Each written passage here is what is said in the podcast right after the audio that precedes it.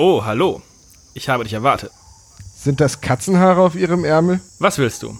Du musst ganz schön verzweifelt sein, wenn du herkommst, Thomas. Es geht um Sebos Geburtstag. Aha! Ich habe absolut keinen Plan, womit man ihm eine Freude machen könnte. Wie kommst du darauf, dass ich dir weiterhelfen kann? Na, Sie beide sind doch heimlich befreundet. Ach, so ein Unfug. Und wie erklären Sie sich denn die Facebook-Freundschaft? Bagatelle, man kennt doch nicht jeden. Und die gemeinsamen Urlaubsfotos? Zufall. Die Freundschaftsbändchen? Aus dem 1-Euro-Shop. Und die Tätowierung des jeweils anderen auf dem rechten Schulterblatt? Also, was willst du? Nur ein Tipp, etwas, was er sich wirklich wünscht.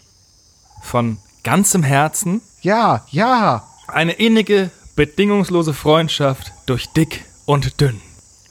Okay, ich dachte jetzt mehr so an einen 20 Euro Amazon-Gutschein oder so. Ich wusste es. Sebo? Nach allem, was ich für dich getan habe. Was denn zum Beispiel? Die Sache mit dem Wasserrohrbruch. Bagatelle. Und die fliegenden Tassen, die dich nur ganz knapp verfehlt haben. Zufall. Ja, und der verschwundene Anhänger? Aus dem 1-Euro-Shop. Und als das gestohlene Gemälde die ganze Zeit in Wirklichkeit das echte war? Also, was willst du? Dass wir an meinem Geburtstag mit Olaf den Poltergeist besprechen. Na gut. Darf ich auch? Nein. Der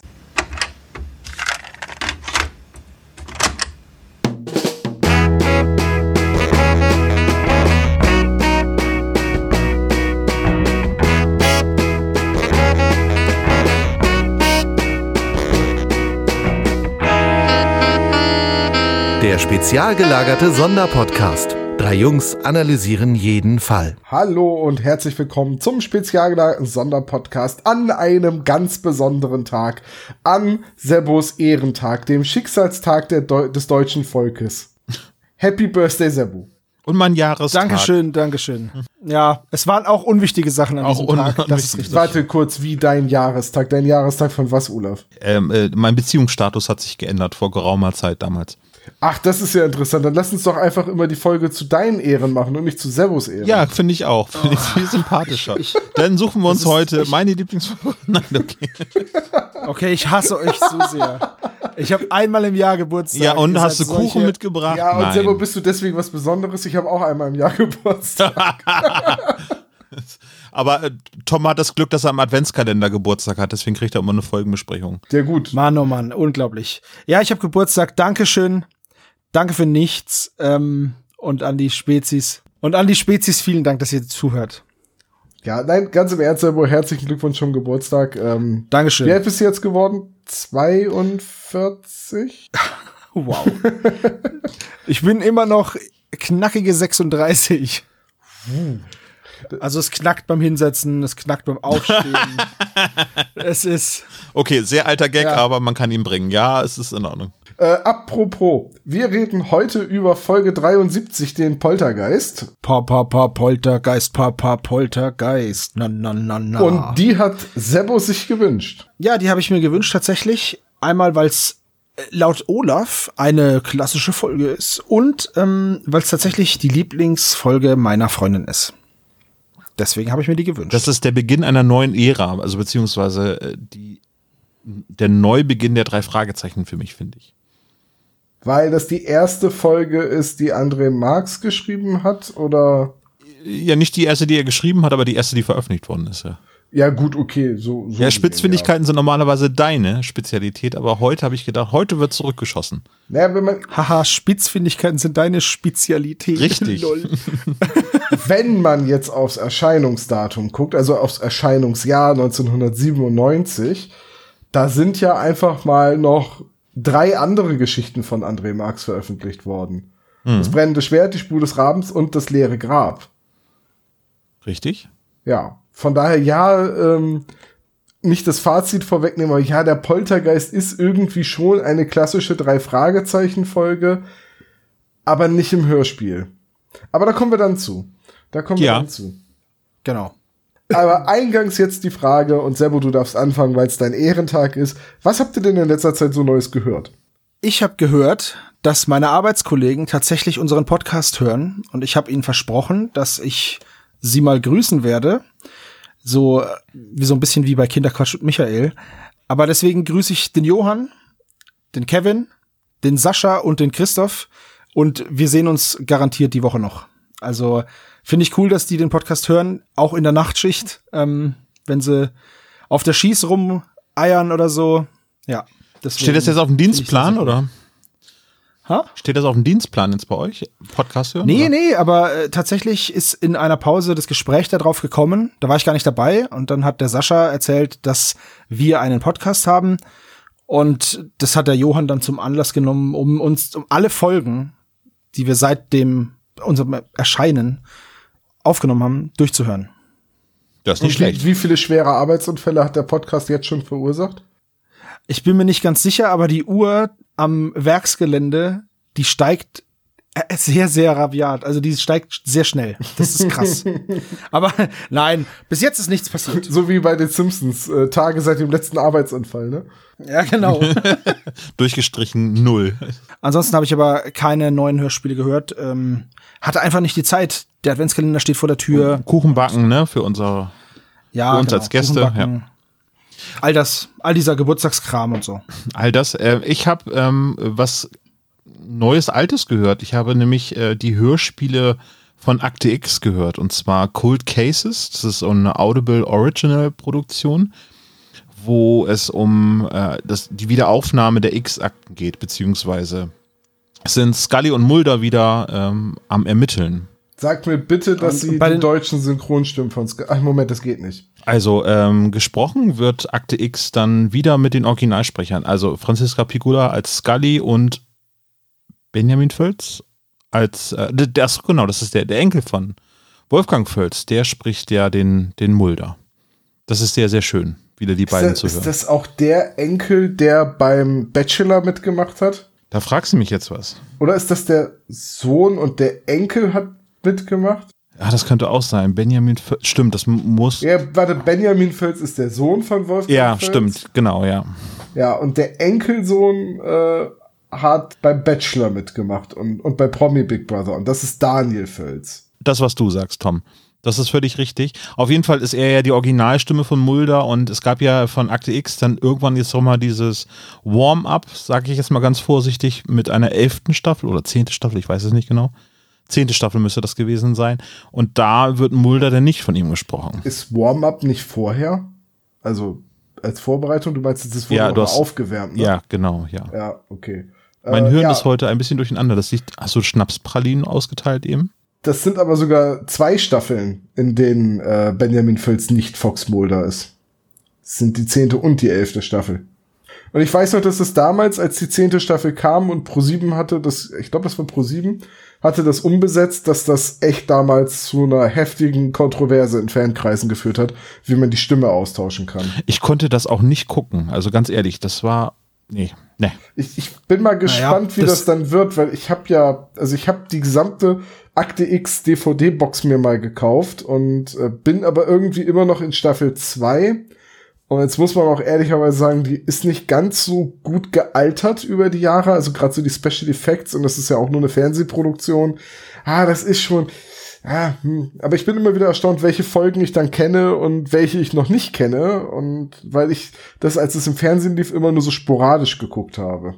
Ja, also äh, Sven Gerhardt, äh, so ist der Sprecher denn von der 10., 11. Staffel, der, der macht das sicherlich auch gut, aber ich habe mich halt so an, an Fox Mulder mit Benjamin Felds Stimme gewöhnt, dass, dass das für mich irgendwie nicht das Richtige war. Ja, ich meine, das war ja das gleiche bei den Simpsons nach dem Tod von Norbert Castell oder auch ähm, auf Moment. Die erste Marge Simpson-Sprecherin. Elisabeth Volkmann. Volkmann, ja. doch, Elisabeth Volkmann, ja. Also an Marge Simpson, also an Anke Engelke, die ja deutlich näher an der amerikanischen Stimme dran ist, habe ich mich gewöhnt. Und ich weiß, dass der, ähm, ach, wie heißt denn noch der neue Sprecher von Homer Simpson? Äh, Christoph Jablonka seit Staffel 27. Das der macht das aber auch sehr, sehr gut. Also der macht das vor allem sehr nah an Norbert Castell dran. Also der, ja. der hat keine, keinen Bezug zu Dan Castellaneta, sondern eher so wirklich zu Norbert Castell. Aber es, ich habe neulich ne, beim Durchsenden eine Folge im Fernsehen gesehen, habe gedacht, so, ui, das ist aber schon irgendwie komisch. Ja, das ist sowas ist immer schwierig. Aber wenn der Sprecher verstirbt, zum Beispiel, dann finde ich das immer schön, wenn der Charakter trotzdem weiterlebt und dann eine neue Stimme bekommt und dann akzeptiere ich das, weil es lässt sich ja sowieso nicht ändern. Ja, zumal weißt jetzt du? die Amerikaner auch nicht gesagt hätten, wir schreiben Humor aus der Serie raus, weil der deutsche Synchronsprecher gestorben ist. Also. Ja, das ist absolut richtig, ja. Also, ich sag mal so, als ich bin ja riesengroßer Zamonien-Fan und es gibt auf Audible so eine unsägliche Version von den 13,5 Leben des Captain Blaubeer mit so einer, mit so einer bescheuerten Ambient-Sound Geräuschkulisse und das ist einfach nur Kacke. Ich, ich, das tut mir leid, ich muss es so deutlich sagen. An dem Hörbuch, gesprochen von Dirk Bach, war alles perfekt. Und irgendeiner hat sich dann gedacht, oh, lass Geräusche reinmachen, lass noch andere Sprecher reinmachen. Es ist super ätzend. Ja, ich, ich erinnere noch mal an die Musical-Fassung von den Terry Pratchett-Filmen.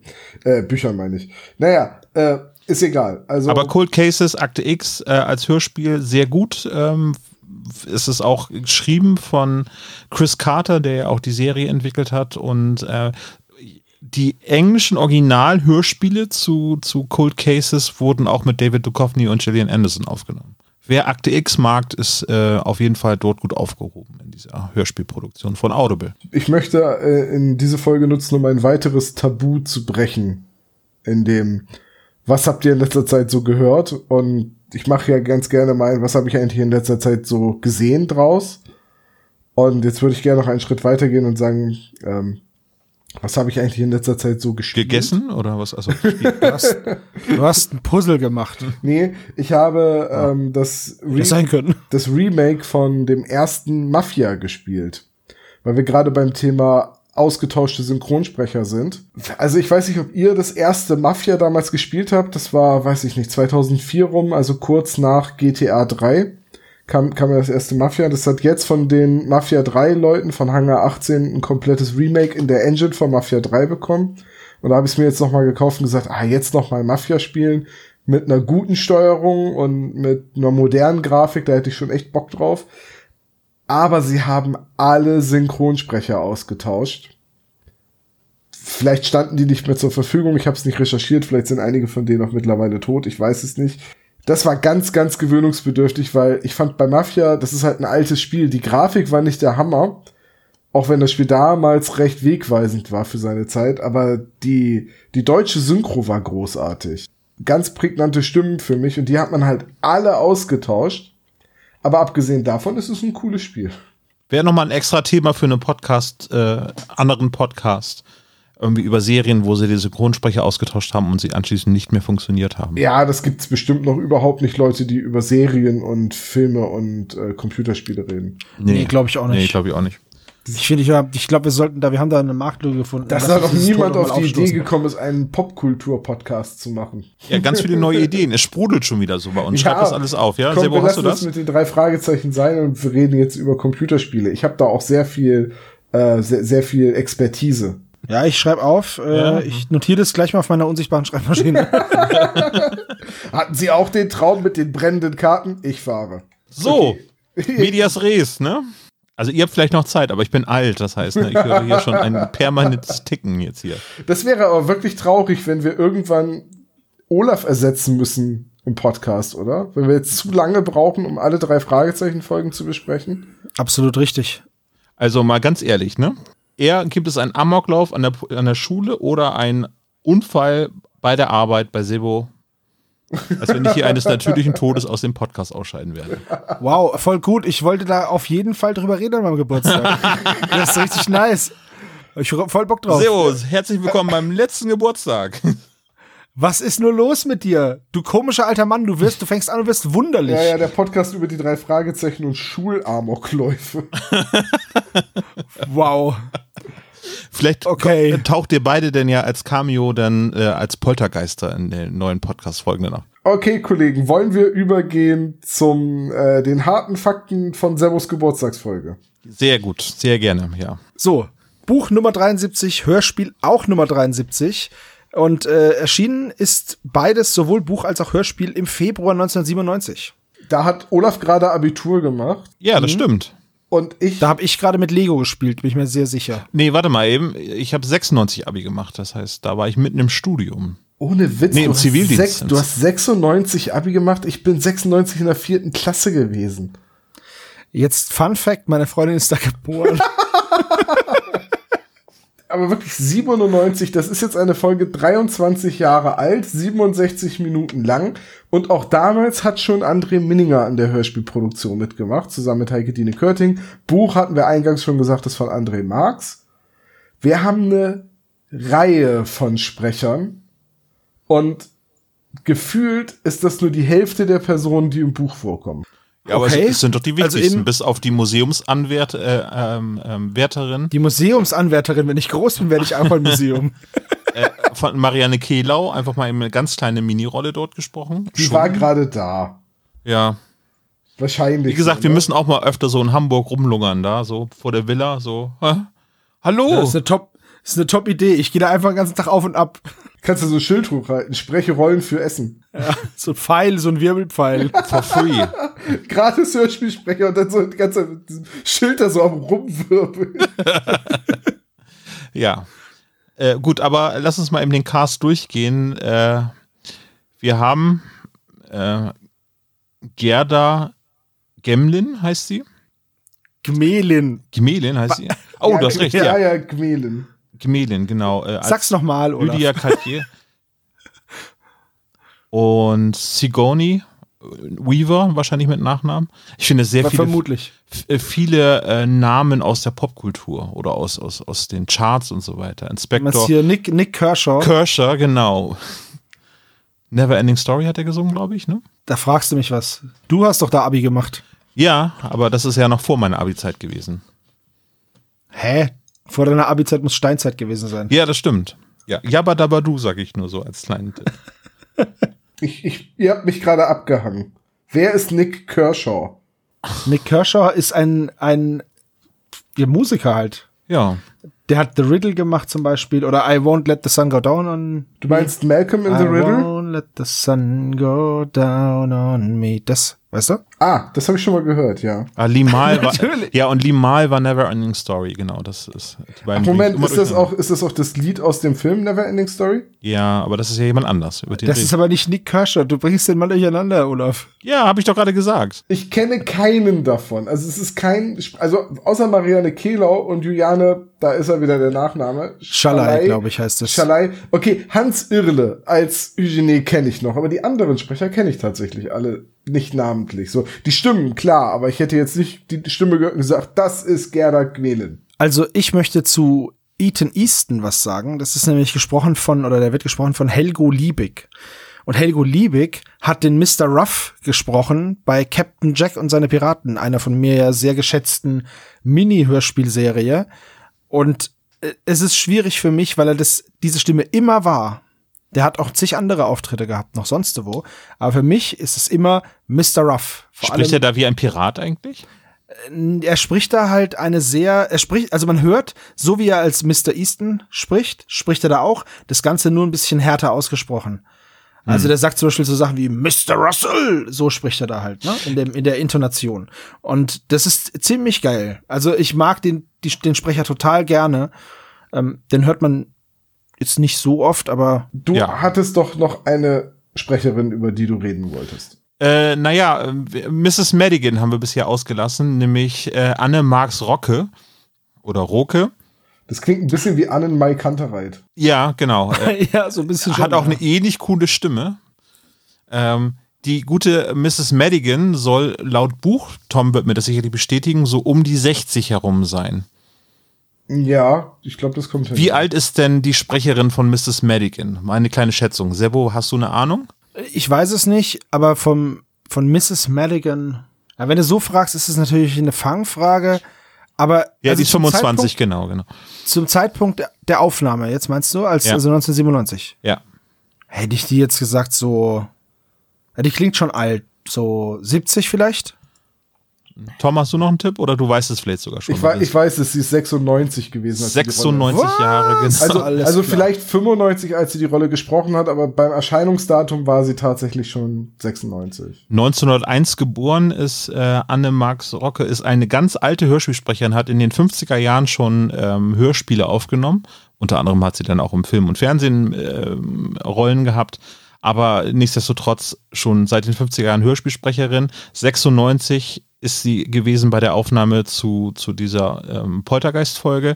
Ist dann 2003, 2004 gestorben, weiß ich nicht mehr so. 2004. 2004, 2004. gestorben, also mit 103 Jahren oder 102 Jahre Wahnsinn. und wäre 103 geworden. Was ich so krass finde, ist bei dieser Generation, sie war 13 beim Ausbruch des Ersten Weltkrieges. Sie hat den also bewusst mitgemacht, also wahrgenommen. Sie hat den Zweiten Weltkrieg durchlebt. Die hat die Gründung der äh, BRD miterlebt und die Wiedervereinigung. Ja, oh ja, und die, erstmal die, die Trennung. Und die Einführung des. Euros. Das heißt, sie hat sowohl mit Reichsmark, D-Mark, Euro bezahlt. Das ist überlegt. Und Bitcoins. Und, äh, und wenn ich dann so überlege, so ich bin 86 geboren, alles, was ich bisher erlebt habe, waren die Deppen, die keine Maske tragen während der Pandemie. Ja, das ist absolut richtig. Es ist noch ein Atomkraftwerk explodiert, aber da warst du noch nicht auf der Welt. Nee, da, aber da war ich unterwegs. Richtig, deswegen bist du auch so, wie du bist. Aber, aber im Prinzip Fukushima habe ich miterlebt. Eigentlich, Stimmt, ja. eigentlich wäre es mal Zeit, dass Billy Joel, ich weiß, er wird das nie im Leben machen, aber eigentlich müsste der mal We Didn't Start the Fire updaten, so von den Jahren von 89 bis jetzt. ja, aber ist ja nicht so viel los, ne? Ja, aber irgendwo in dem Kapitel über äh, Donald Trump könnte man super die Textzeile Agent Orange einbauen. Ja, da, über Donald Trump kannst, da kannst du alles einbauen. Du kannst über Donald Trump kannst du Schmäh, Schmähgedichte schreiben, da würde Erdogan blass werden. So, aber jetzt noch mal zurück zu Annemarie Marx Rocke. Ähm, hat ja auch in, im, im Fernsehen mitgespielt seit 1965 in, in diversen Filmen und in sehr, sehr vielen Hörspielen. Unfassbar vielen Hörspielen und ich kenne keins davon. ja, das könnte sein, ja. Aber wirklich. Das, das wäre eine davon. Frage für Bastian Pastewka, der wahrscheinlich irgendwie alles über sie weiß. Aber guck mal, zum Beispiel das Hörspiel von 1956 am grünen Strand der Spree, das hat sogar einen Wikipedia-Artikel. Das muss ja dann Ja. irgendwie ein wichtiges Hörspiel sein. Es hat 497 Minuten Länge. Okay, ich versuche mal das auszugraben.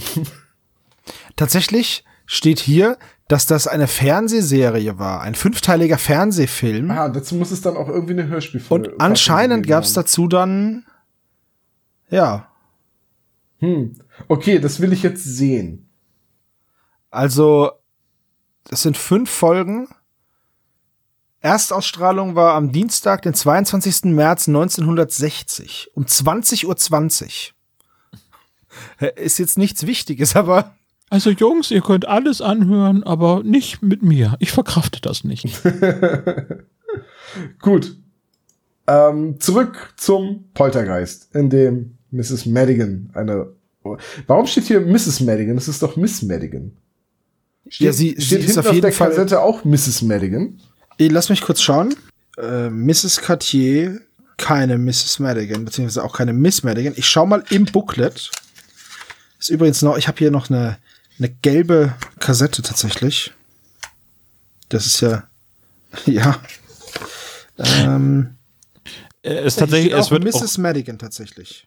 Ähm, es wird ja auch gar nicht groß erklärt. Also ne, es gibt ja sonst immer, bei den alten Hörspielen wurde denn der Unterschied zwischen Miss und Mrs. wahrscheinlich noch erklärt werden.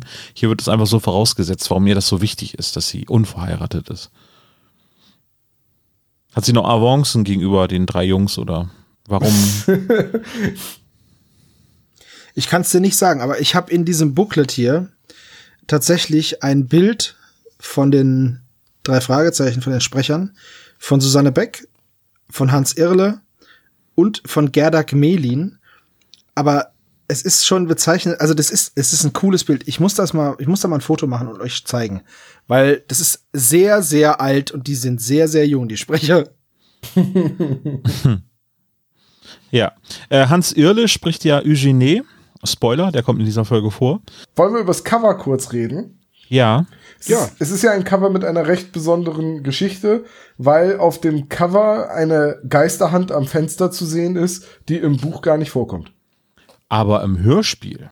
Ja, ich Ja, da hat sich der gute André Menninger gedacht, was kann denn das für eine äh, Unverschämtheit sein, dass diese Hand nicht vorkommt im Buch? Die mache ich da einfach mit rein. Aber war die Geschichte nicht die, dass äh, Eiger Rasch Probleme hatte, damit einen Poltergeist zu malen und sie dann diese Hand gezeichnet hat und die Hand dann so gut angekommen ist im Nachhinein bei den Erstellern dieses Hörspiels, dass sie noch eine Szene dazu geschrieben haben, um die Hand zu rechtfertigen? Ja, ich habe aber War eher die? Seifenoper-Erklärung gegeben. Ach so.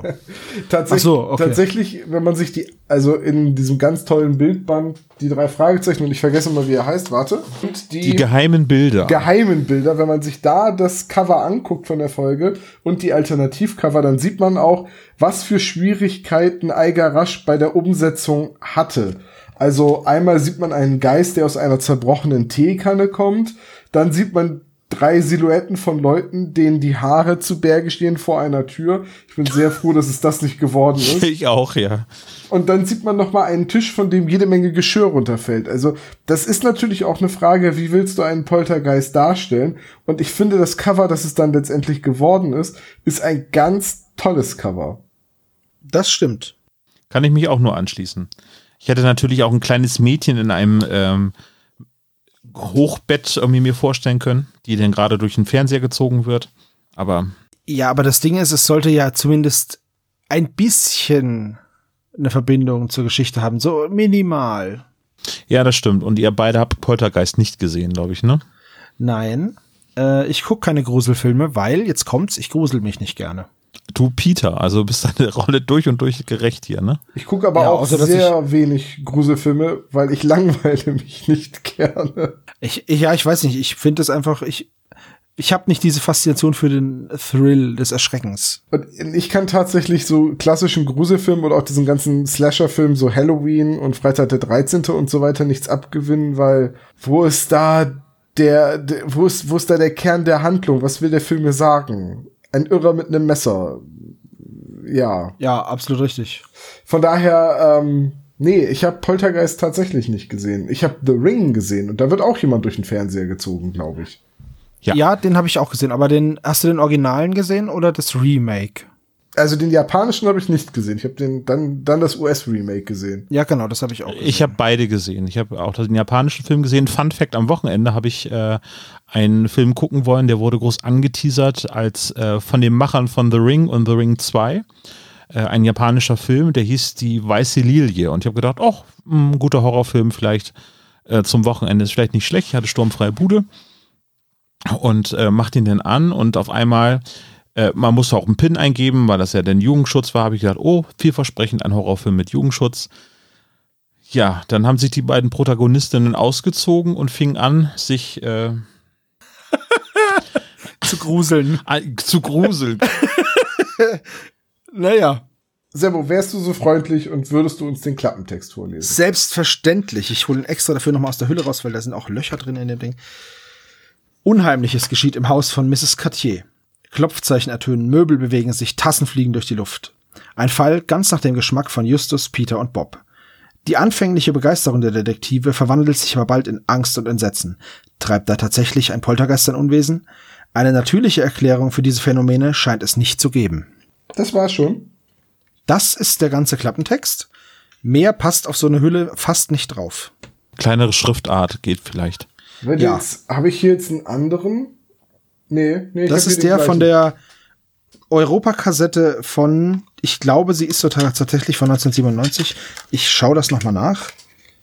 Ja, tatsächlich aus dem, aus dem, ist, ist erste Auflage anscheinend. Ähm, äh, eigentlich ein schöner Klappentext. Er verrät nicht zu viel, er verspricht nicht zu viel Ähm, ist eigentlich so ein schönes, schönes Mittelmaß. Vor allem wird halt noch gesagt, dass es diese natürliche Erklärung nicht zu geben scheint. Und das finde ich ganz cool. Jetzt muss man ja fairerweise dazu sagen, dass diese Folge eine ewig lange Exposition hat.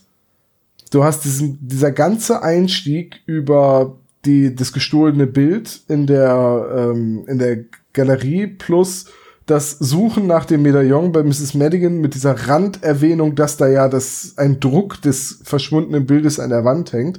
Das ist ja eigentlich alles Vorgeplänkel.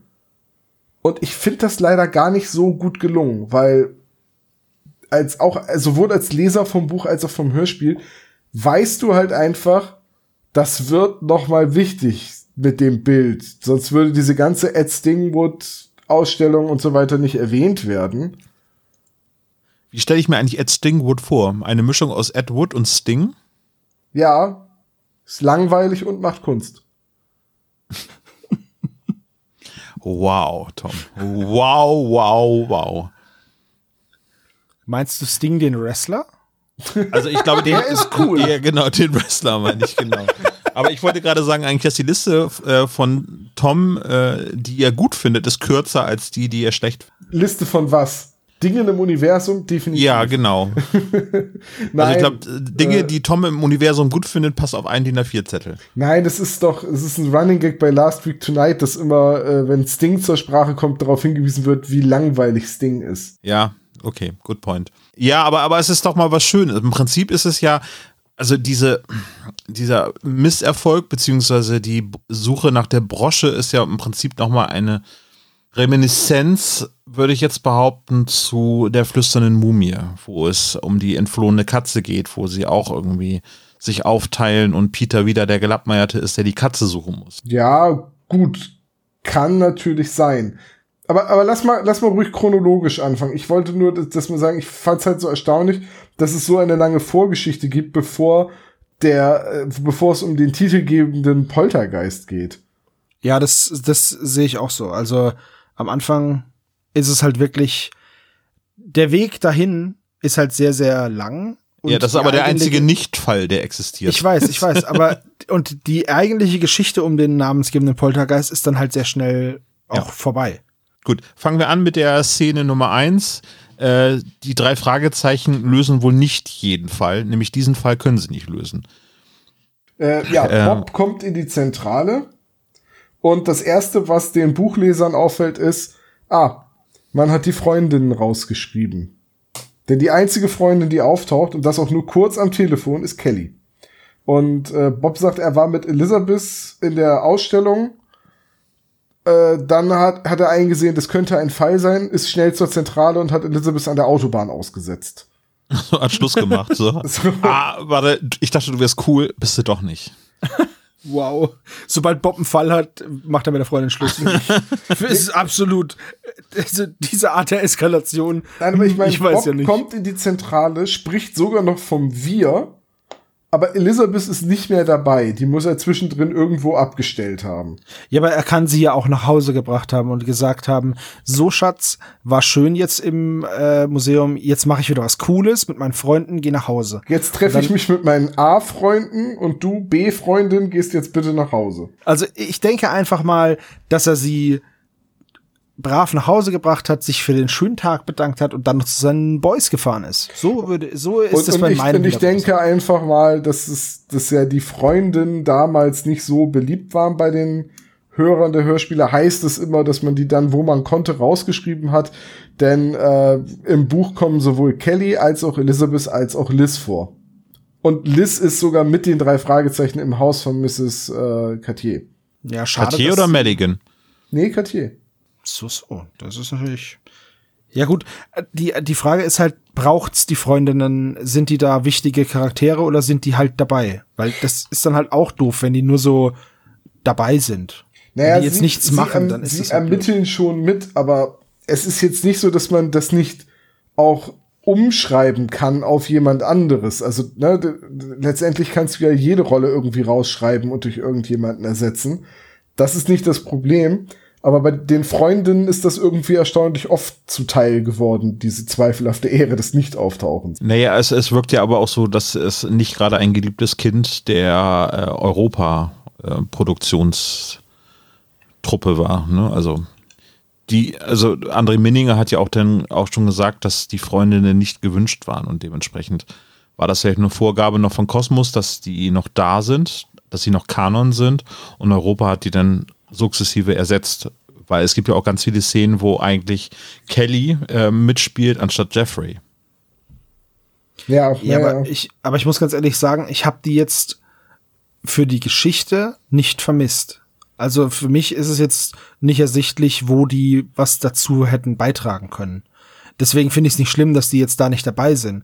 Ich finde es doof, die rauszuschreiben, einfach nur, um sie wegzuhaben. Ich finde es aber auch doof, sie reinzuschreiben, nur, dass sie halt dabei sind. Also wenn die was dazu beitragen, finde ich das super. Wenn sie aber nicht in Anführungszeichen gebraucht werden, ich meine, das haben wir ja mit Bob auch schon öfters erlebt. Wenn Bob nicht gebraucht wird, dann haut er sich die Birne an oder macht halt grad nix oder ist, weißt du? Ja, ja, guter Punkt. Naja, auf jeden Fall äh, fangen sie dann gleich an und wollen dann zur Art Gallery Hall von Rocky Beach, weil dort jetzt äh, von dem ähm, Ed Stingwood dort äh, wertvolle Bilder hängen. Unter anderem eben äh, die grüne Eisenfrau. Und Sie haben sich schon gefragt, wieso es denn sein kann, äh, dass so eine große Ausstellung, weil es wird denn irgendwie gesagt, ich, ich kriege das glaube ich nicht mehr ganz auf die Reihe, aber es wird glaube ich gesagt, dass Ed Stingwood irgendwie sechs der zehn teuersten Bilder der Welt irgendwie gemalt hat oder so. Nee, das äh, eins seiner Kunstwerke gerade für einen sechsstelligen Betrag gehandelt wurde. Genau. Also Für mehrere hunderttausend Dollar. Und Ja. er wird aber als zweiter Picasso bezeichnet, so.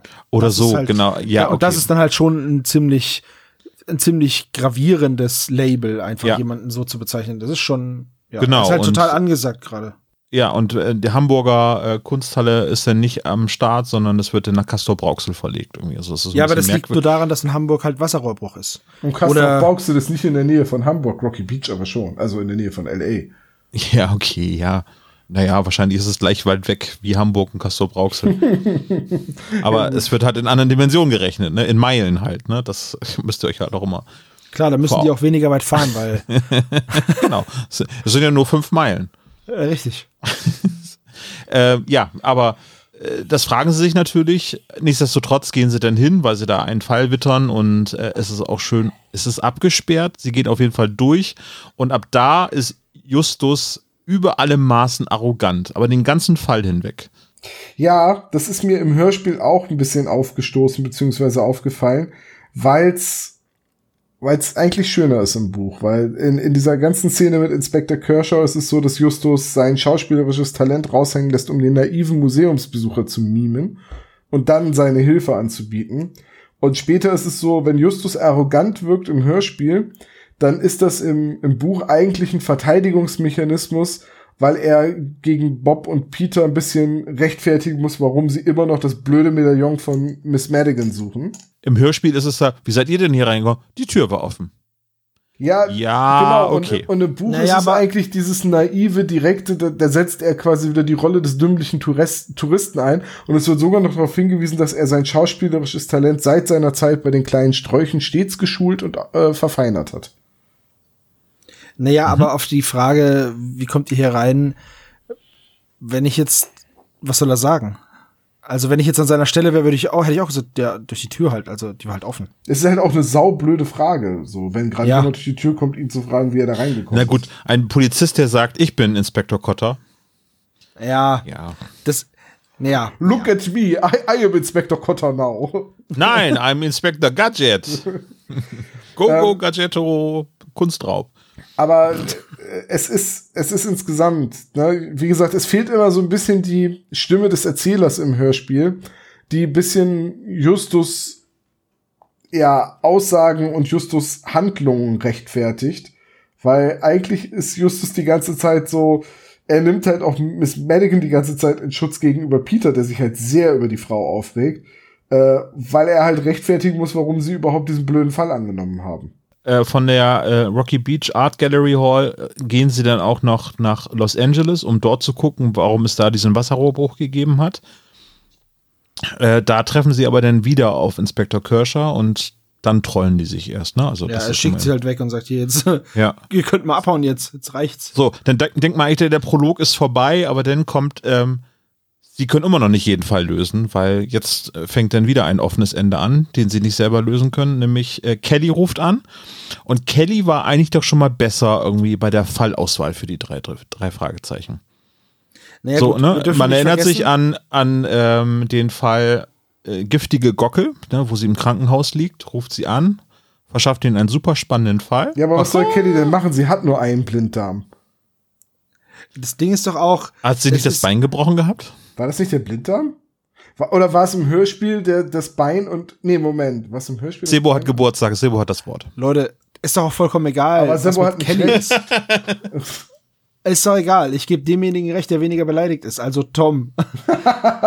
ähm, das Ding ist einfach, Kelly ruft da an oder sagt ihrem Freund, ey, meine Tante, die hat da ein total wichtiges Medaillon verloren, könnt ihr dann nicht helfen? Ihr seid doch super. So, so sehe ich das. Und dann sagen die halt, ja, komm, machen wir halt. Ja, aber also man muss jetzt mal eben äh, im Hinterkopf behalten, Kelly, die Flamme von Peter, ruft an und sagt hier, meine Großtante, die hat hier ihr Medaillon verloren, könnt ihr da bitte helfen? Genau. Aber der Erste, der anfängt rumzunörgeln, ist Ja. die ganze Zeit Peter. Auf, ja, und das ist mir auch aufgefallen, wo ich mir gedacht habe, ey, jetzt halt doch mal einen Ball flach, Junge. Ja, Das Digga, ist- selbst wenn du nicht mehr machen möchtest, richtig, müsstest du eigentlich das jetzt durchziehen, weil du ansonsten Beef mit deiner Freundin hast. Eben, das ist die Familie deiner Freundin, sei doch mal nett. Also, das ist, das ist so krass. Aber gut, äh, Peter verstellt sich nicht. Peter ist halt authentisch. Der ist, der ist real, genau. Der ist The richtig Peter. real. Die Street Cred ist auf jeden Fall da. Und er, er ist halt einfach, wie er ist und sagt halt einfach, er hat keinen Bock auf den Mist. So, also, sie fahren ja dahin und ja, wollen halt mit der Miss Madigan reden oder Miss Madigan und suchen dann in dem Haus nach diesem verschwundenen Medaillon. So. Richtig. Sie versuchen es zu suchen, weil Genau. äh, finde ich aber trotzdem Miss Madigan ganz, ganz toll irgendwie so, dass sie sagt, ihr dürft natürlich alles machen, aber bitte nicht da. Und da auch nicht und da schon gar nicht. Und sucht bitte nicht an den Stellen, wo ich schon längst geguckt habe. Ja, also äh, dazu muss man sagen, das ist jetzt auch wieder so ein zweischneidiges Schwert, ne? Klar, Miss Madigan ist super nervig. Vielleicht noch ganz kurz, bevor ich jetzt hier weitermache mit Miss Madigan. Sie sehen in ihrer Wohnung im Flur irgendwie äh, ein Bild von der grünen Eisenfrau. Und das ist eben eine Reproduktion. Das kriegt man da so ein bisschen am Rande mit und dann suchen sie halt los nach dem Medaillon. Jetzt ist es halt so, die suchen halt unterm Teppich und hinterm Schrank. Also jetzt mal Real Talk. Wenn jetzt meine Oma was verlegt, dann reiß ich dann nicht die Tapeten ab. Also, dann gucke ich erstmal, liegt's unterm Sessel? gesagt unter den Fohlen. Ja, genau. Ich Aber würde danke, dass du gucken, den Witz gemacht hast, oder ich wollte auch gerade. ist es, ist es vielleicht irgendwie unter den Sessel gefallen? Also, ich arbeite mich doch von den, von den normalen Orten, an denen sowas sein kann, vor zu hinterm Kühlschrank. Ja, also mein detektivischer Spürsinn sagt mir, dass wir definitiv hier die Dielen rausreißen müssen. Bob, hol den Kuhfuß. Peter, hol den Vorschlaghammer. Wir gucken auch in den Zwischenwänden. Ja, das Nein, nein, halt, das verkrafte ich nicht. Ja, okay. Übrigens äh, möchte ich an der Stelle anmerken, dass es im Buch irgendwie eine seitenweise Beschreibung von Tinnef und Müllgegenständen gibt, die Mrs. Mad also die Miss Madigan hortet. Also das ist wirklich, wirklich überragend und auch richtig cool beschrieben und also das sind so viele Sachen, das ist so ein wilder so ein Wildwuchs an Dingen aus allen Herrenländern und von allen Kontinenten und irgendwie dann steht da irgendwann ein Gips-Tigerkopf rum, den Bob anheben will, weil er glaubt, das Medaillon könnte da drunter sein und Miss Madigan regt sich tierisch auf, dass Bob das anfasst und so. Und dass, dass das Haus so komplett zugemüllt ist mit allem Möglichen, dass es wirklich tausende Winkel gibt, in die dieses Medaillon gefallen sein kann. das, das Ding ist, wenn das Haus so vollgemüllt ist, dann kann das Medaillon auch einfach auf der Anrichte liegen. Richtig. Und du findest es trotzdem nicht. Und das fehlt halt so ein bisschen im, ähm, im Hörspiel. Äh, weil es nämlich auch noch eine ganz großartige Szene gibt, wie Justus mit einer Taschenlampe zwischen den Heizungsrippen äh, nach dem Medaillon sucht. Und dabei dann von Ethan Easton, der nach Hause kommt, überrascht wird. Okay, diese Szene da gibt es ja auch im Hörspiel, aber eben nicht, dass er irgendwie gerade sucht, sondern einfach nur, und sie müssten Mr. Easton sein.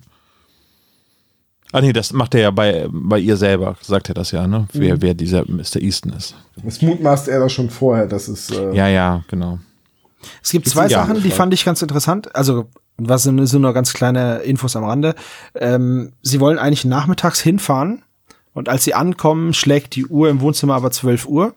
Das ist jetzt zwar nichts Wichtiges, aber lustiges Detail. Und, dass der Untermieter in der oberen Etage wohnt, das fand ich auch lustig. Soll der Übermieter heißen irgendwie? Nee, aber es ist einfach witzig, dass der Untermieter oben wohnt. Fand ich. Also, weil es halt auch so schön gesagt wurde. Egal. Das, das war jetzt nur so, das war nur so am Rande. Äh, das fand ich Okay. einfach ganz. Ja, ganz sehr schön. das ist aber total überhört. Ja, naja, ist ja auch nicht wichtig, aber ich finde sowas halt immer so, das sind halt so Stilblüten einfach, die ich ganz lustig finde. Ja gut, äh, die Suche geht halt durchs ganze Haus und ist halt so, ich finde es wieder so cool. Also Justus verhält sich in dem ganzen Hörspiel einfach sowas von arschig Peter gegenüber. Das ist der Hammer. Also erst rollt Justus den Teppich auf, dann kommt Miss Madigan und scheißt alle zusammen. Peter regt sich voll auf und ist genervt. Und Justus sagt, ah, tschüss, ich geh in die Eingangshalle. Und lässt halt die Jungs da alleine mit der zeternden Miss Madigan. Aber er hat ja den Teppich aufgerollt. Ja, Ich, ich finde es einfach. Boss-Move, würde ich Ja, sagen. Justus-Style einfach. Ja, ähm, ich, ich muss euch unbedingt noch, also die arschigste Aktion bringt Justus aber wirklich im Buch, aber das, erzähle ich euch dann. Ja, sagst du dann, Ja. wenn wir, wenn wir dann da sind, dann Ja. möchte ich das gerne hören. Aber letztendlich finden sie es nicht, sind dann irgendwann genervt, entscheiden nach Hause zu fahren und als sie am Schrottplatz ankommen, zählt dort Peter noch so lange rum, bis er den Fall abgeben will, dass sie dann in die Zentrale gehen, um das zu klären. Genau. Äh, Im Buch wird hier noch das rote Tor mit dem Brand von San Francisco auf dem Zaun erwähnt. Ein Detail, das wir bei unserer Schrottplatzplatte weggelassen haben, weil, heieiei, das hätte lange gedauert. Das Ja. zumal. Äh, und dann hören sie den Anrufbeantworter ab, rufen Mrs. Cartier sofort zurück und Peter besteht darauf, dass sie den Fall annehmen. Das ist auch so eine, so eine arschige Aktion. Justus möchte nicht einen zweiten Fall annehmen, wenn der erste noch nicht erledigt ist. Ja, Peter das- möchte das auf jeden Fall und auch Bob sieht eigentlich keinen Fall. So, die Ja. suchen das Medaillon und dürfen nirgendwo suchen, weil die Madigan halt einfach, das, das regt die total auf. So. Und dann sagt Justus, ja, hm, ich weiß nicht, lass mal Hölzchen ziehen. Und natürlich verliert Peter. Anstatt dass, wenn er es unbedingt machen will und unbedingt den Fall nicht abgeben will, dann soll er doch selber gehen. Und das ist die arschigste Aktion von Justus im Buch. Justus sagt nämlich, da er im Gegensatz zu Peter und Bob keinen fahrbaren Untersatz hat, keinen eigenen, und äh, damit auf das Auto von Onkel Titus angewiesen wäre, hätte er keine Chance, alleine zu Miss Madigan nach ähm, Malibu zu fahren. Und deswegen werden nur zwei Hölzchen gezogen, nämlich wer von den anderen beiden zurück zu Miss Madigan fährt und wer mit Ju wer die Ehre hat, den großen Justus Jonas zu Miss Cartier zu fahren. Der Typ, ne? Also, wenn du mit dem befreundet bist, brauchst du echt starke Nerven. Ja, das ist halt so, ne? Ich meine, Justus ist halt so, ne, bei Justus steht die Zentrale, Justus hat die Druckmaschine, Justus äh, hat die meisten Freiheiten. Das wird schon so einen Grund haben, warum Peter und Bob sich die erste Zeit so mit Justus rumgeschlagen haben, bis sie sich dran gewöhnt haben. Ist ein bisschen so wie Messi, ne? Ja, ich glaube, ich glaube, Justus ist ein sehr anstrengender Freund. So, das ist der, ich glaube, das ist wirklich auch so der Kumpel, bei dem man jedes Mal eigentlich so drüber nachdenkt, warum, warum helfe ich dem eigentlich gerade beim Umzug so? Das, Ja. der, der, das muss ein sehr charismatischer Mensch sein, dass, dass sie ihm das immer alles über die Jahre durchgehen lassen. Ja, der, du hilfst ihm beim Umzug und er scheißt sich noch zusammen so. Das ist so, das ist so Justus einfach. Ja, aber da- das fand ich halt im Buch einfach so großartig, wie Justus das rechtfertigt, sie sich dann ein bisschen streiten und er dann einfach zwei Streichhölzer nimmt, bei einem den Kopf abbricht und die hinterm Rücken versteckt und sie die äh, Seite wählen lässt. Ich hätte es Justus zugetraut, dass er da auch noch beschummelt. Ernsthaft. Übrigens äh, dürft ihr jetzt auch gerne mal raten, welche Szene es im Buch gibt, die im Hörspiel komplett fehlt.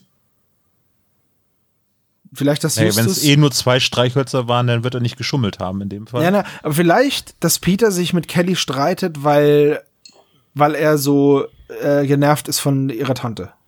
Das fehlt tatsächlich, weil Kelly irgendwann anruft und ihn am Telefon zur Sau macht, äh, während äh, Bob eine Hand, also Bob hört so halb mit und macht dabei eine Handbewegung, als hätte er sich gerade die Hand am Herd verbrannt. Also das Wedeln, ja. Genau, das wurde rausgeschnitten, ähm, weil es keinen Sinn ergibt im Hörspiel, dass Kelly anruft und, und sich beschwert, wie Peter mit äh, ihrer Tante umgeht. Denn die Szene, wo Peter sich mit Miss Madigan anlegt und, und streitet, die fehlt im Hörspiel. Er kommt nur bei Mrs. Cartier an und sagt, er hätte sich mit Miss Madigan total überworfen und ein Wort hätte zum anderen geführt und am Ende musste er die Frau leider in einen Teppich einrollen und verschwinden lassen. Und dann kam die Schwarzbardbande.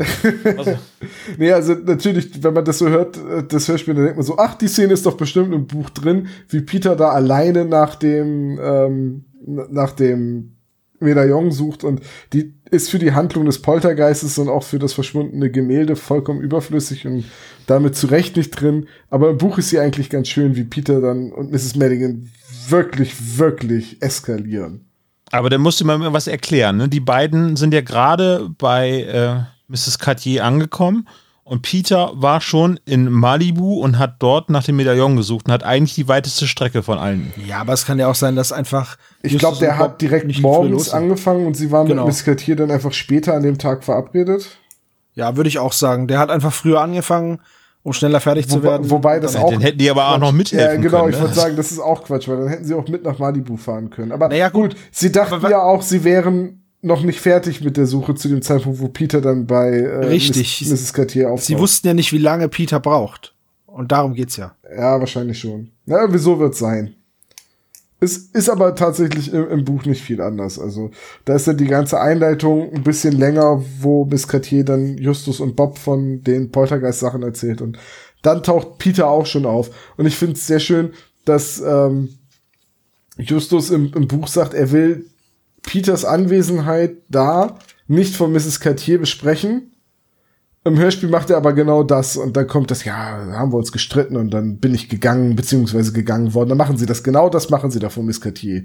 Mrs. Cartier, Gott, das ist verwirrend. Und dann beginnt der eigentliche Fall, beziehungsweise das große Ablenkungsmanöver, würde ich das, Genau. diesen Teil jetzt Wissen wir ja erst ganz zum Schluss. Aber jetzt Genau. ist Was halt, ich sehr schön finde, ist, dass eben halt bei dieser äh, Namensgleichheit auch tatsächlich einigermaßen viel über Poltergeist erwähnt wird. Also über den Film von Steven Spielberg, also der damals dort Produzent von dem Film war.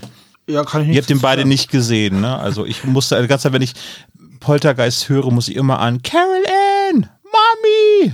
Das ist auch einer der Zitate, die ich niemals vergessen werde. Ähm, es gibt übrigens ähnlich wie bei den kleinen Sträuchen, und das verbindet das vielleicht so ein bisschen, gibt es auch einen Fluch der ähm, Poltergeist-Filme. Weil äh, die Darsteller, also ein Teil der Darsteller, relativ früh und unverhofft gestorben sind. Die Carol Ann, also das junge Mädchen, was äh, von dem Poltergeist heimgesucht wird, ist irgendwie mit 13 Jahren gestorben an Nierenversagen und äh, die Geschwister von ihr sind auch aus dem Leben geschieden. Und zwar wurden die, ich muss jetzt gerade mal nachgucken, wurde umgebracht tatsächlich. Also Mord und Totschlag gab es dort. Ja, siehst du, deswegen Also- gucke ich keine Gruselfilme. Äh, Nee, das passiert ja nicht im Film, da überleben sie tatsächlich. Und ich hatte vom Poltergeist 2 halt ich jahrelang Albträume. Und zwar gibt es im Poltergeist 2 eine Szene, wo äh, die Zahnspange des Bruders anfängt zu mutieren und irgendwie aus, also die, die Metallstreben der Zahnspange anfangen äh, zu Tentakeln zu werden. Und äh, zu der Zeit, ich hatte damals den Trailer gesehen von, von Poltergeist Teil 2, da gab es damals noch im ZDF so ein Filmmagazin.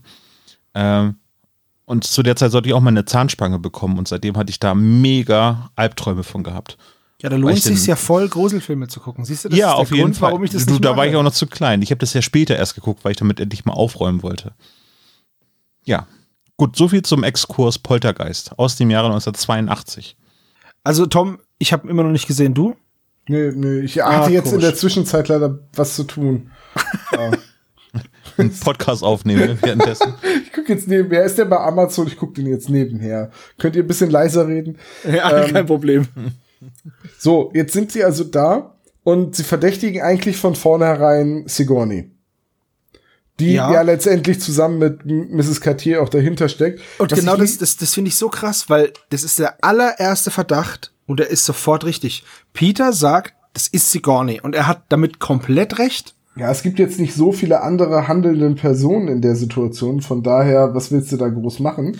Das, das Ding ist, was ich daran interessant finde, dass das Peter sagt. Peter Shaw, der Typ, der vor jedem Geist Angst hat, der sagt, das ist kein Geist, das ist Sigourney. Punkt.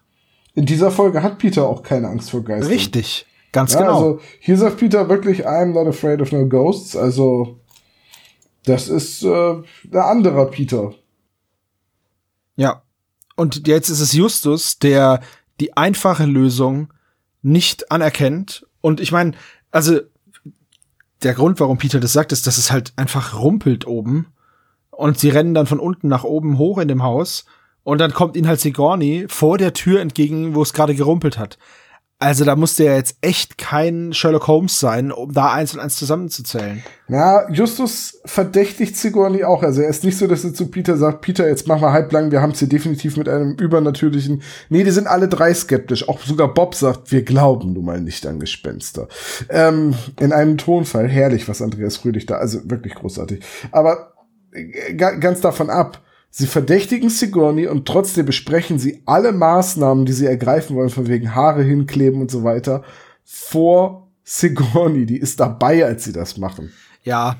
Zumindest wird nicht gesagt, clever. explizit gesagt, dass sie weggeht.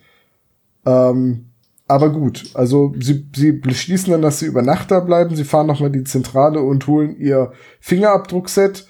Ähm, da hat Ihre Christine auch, äh, genau, da hat Christine auch noch eine lustige Sache angemerkt, so dass sie sagen, sie wollen die Truhe auf jeden Fall nochmal untersuchen. Und jetzt fahren wir alle drei weg und holen unser Fingerabdruckset. Ja. Und hui, wer hat denn jetzt wohl Zeit, äh, die Truhe einmal sauber abzuwischen? Ach ja, Mensch, unsere Hauptverdächtige. Dazu kommt noch, ne? Wenn Sie jetzt die Abdrücke darauf finden, auf der Kiste, beweist es nichts. Weil in dem Haus wohnen diese zwei Personen. Natürlich haben die die Kiste angefasst. Ja, Das ja, ist ja. doch kein Beweis. Also in meiner Wohnung findest du von mir vermutlich Fingerabdrücke. Toll. Astreiner Naja, Beweis. aber beim Zauberspiegel gab es auch irgendwie Wände. Das ist ja auch wieder ein größeres Anwesen, in dem Mrs. Cartier lebt. Scheint ja auch ein bisschen betucht zu sein. Da fragt man sich irgendwie, wenn die Familie Eugenie Cartier so reich ist, warum klauen die überhaupt noch?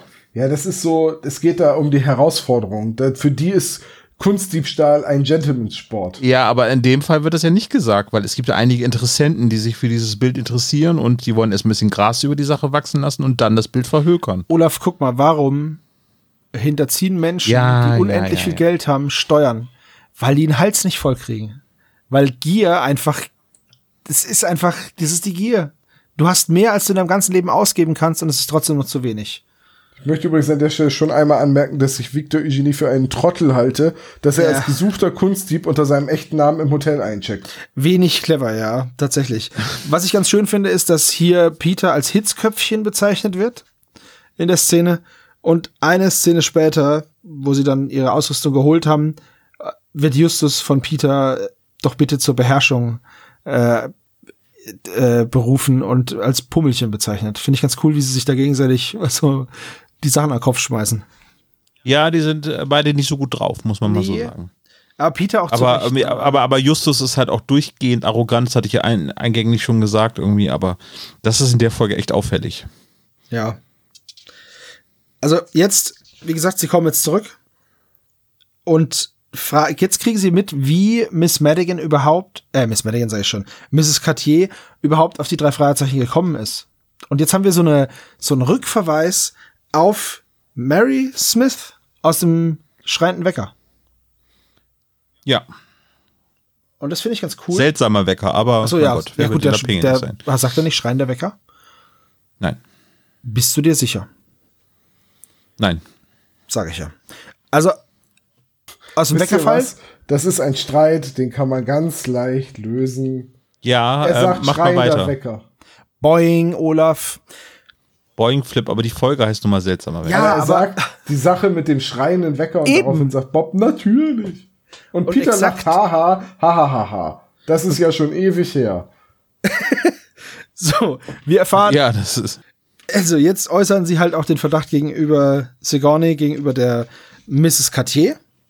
Und in dem Moment, wo sie diesen Verdacht äußern, macht Mrs. Cartier den coolen Tischmove. Und rumpelt mit den Knien von unten an den Tisch. Hat jeder schon mal gemacht im Unterricht, glaube ich, früher. So, um die Beine zu entlasten. Ja. ja Einfach genau. mal durchgedrückt die Beine und dann den Tisch so tanzen lassen. Ja, es, dass sie da nicht drauf kommen oder wenigstens geguckt haben, ob da eine Vorrichtung am Tisch ist in dem Moment. Ja, ne? sie, sie, sie legen den Tisch auf die Seite, gucken drunter, suchen einen Mechanismus, lauter so Zeug. Auf die einfachste Erklärung kommt Justus wieder nicht. Also, hm. Ja, naja. Stattdessen werden überall im Haus Haarfallen aufgebappt. An jede Tür ein Haar. So.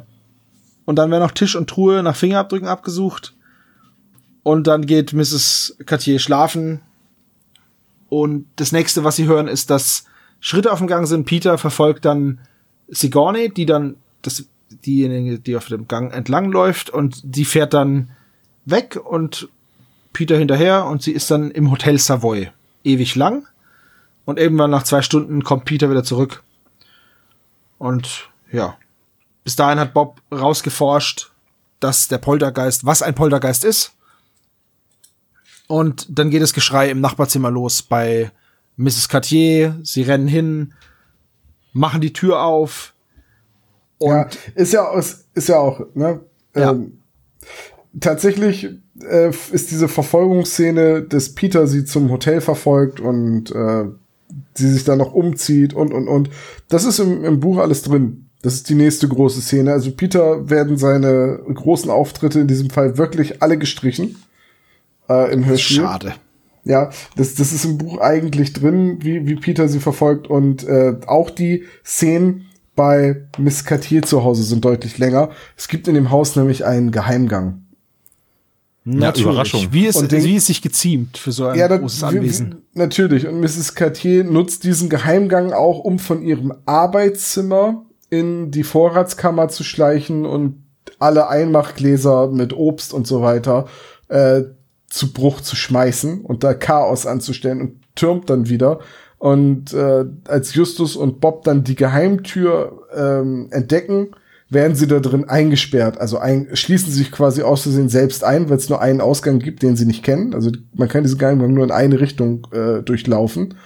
Und dann muss Peter sie erst befreien, aber Peter ist natürlich nicht da. Und dann müssen sie darauf warten, dass Peter in die Nähe des Hauses kommt, weil sie mit ihm vereinbart haben, dass er sie anfunkt, wenn er wiederkommt. Und dann hören sie ihn kommen. Und das ist halt alles. Das ist quasi einfach mal so, weiß ich nicht, ich glaube 10 Seiten, 15 Seiten oder so, die einfach überhaupt keine Erwähnung im Hörspiel finden. Einfach mal weg. Das, wenn ich das so höre, dann erinnert mich das auch dann sehr an ähm, den Zauberspiegel zum Beispiel. Ja, so ein Geheimgang im Haus ist ja auch ein klassisches Drei-Fragezeichen-Motiv, das André Marx hier wieder aufgreift äh, in der Geschichte. Und ja, im Hörspiel hat es keinen Platz. Und nachdem ich jetzt beides konsumiert habe und das Hörspiel sogar mehrfach, frage ich mich echt, warum dieses Hörspiel 66 Minuten lang ist. Das wollte ich gerade fragen. ist. Weil Ne, die Exposition, wie du schon vorhin geschildert Die hast, ist sehr halt lang, ne? immens lang. Und halt, die ist ne? auch überhaupt nicht gekürzt. Ja gut, dann ist, würdet ihr sagen, es ist an den falschen Stellen gekürzt. Hätte man andere Sachen Nee, man hätte die ganze Los? Angeles-Geschichte hätten wir auch weglassen können, weil im Prinzip wird da dann nur festgestellt, dass sie da auch wieder weggejagt werden und ähm, dass es ein Wasserrohrbruch war. Gut, da hätte man auch einfach einen Zeitungsbericht machen können oder eine Radiomeldung. Ja, oder so, sowas. ne? Ja. Ja, finde ich auch. Und dann hätte man vielleicht das spannendere Verfolgungsgeschichten-Ding Ja, gut, können. ist, ist auch schwierig. Du kannst natürlich auch dieses, ach, es geht um diesen Kunstdiebstahl, das kannst du ja auch nicht aus, dem, äh, aus dem Nichts auftauchen lassen, so vom Himmel fallen lassen. Äh, es Ja, ist gut, du kannst- wichtig, dass das Buch am Anfang, äh, das Buch, das Gemälde am Anfang erwähnt wird.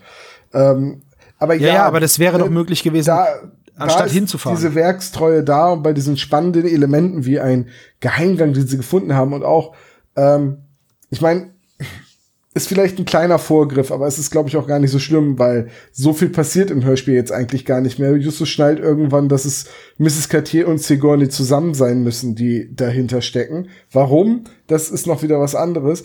Aber äh, ich habe gerade bei Stay Forever eine Folge über einen äh, über ein Sherlock Holmes Spiel gehört und da wird wo, haben die beiden gesagt, dass Sherlock Holmes ist ja quasi jemand, der äh, keine Kriminalgeschichten löst, sondern der in den Büchern einfach verschwindet, wieder auftaucht und in der Zwischenzeit alles Wichtige ermittelt hat.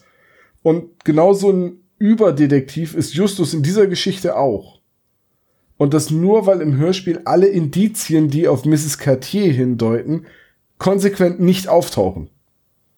Hm, das ist natürlich und deswegen hatte ich nämlich beim Hören der Folge so das Gefühl, dass diese, dass Justus zu der Erkenntnis kommt, dass Mrs. Cartier mit den, äh, mit den, mit den Knien die Tischplatte bewegt hat und dass Sigourney die Kiste geschoben hat und dass Mrs. Cartier in ihrem eigenen Schlafzimmer die, das, das Chaos angerichtet hat und, und, und.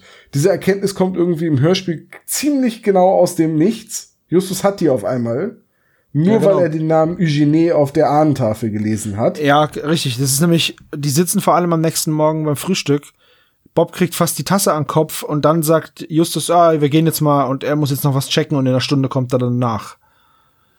Und ich, ich mag dieses, ja, geht schon mal vor, ich muss da noch was prüfen, Ding nicht so sehr. Da weiß man schon, er hat alles gelöst. Ja, weil, ja. weil das einfach so ein, so der easy way out ist. Einfach zu sagen, so, Schnips, jetzt haben wir hier die Lösung. Wir müssen nicht sagen, wie wir drauf gekommen sind. Das ist jetzt nicht so wie bei Columbo, der von vorne bis hinten ich wollte gerade sagen, das ist ja wie bei Columbo. Naja, nein, es ist nicht wie bei Columbo, weil Columbo ermittelt von vorne bis hinten alles durch und, und sammelt die Indizien und du siehst, dass es es sammelt.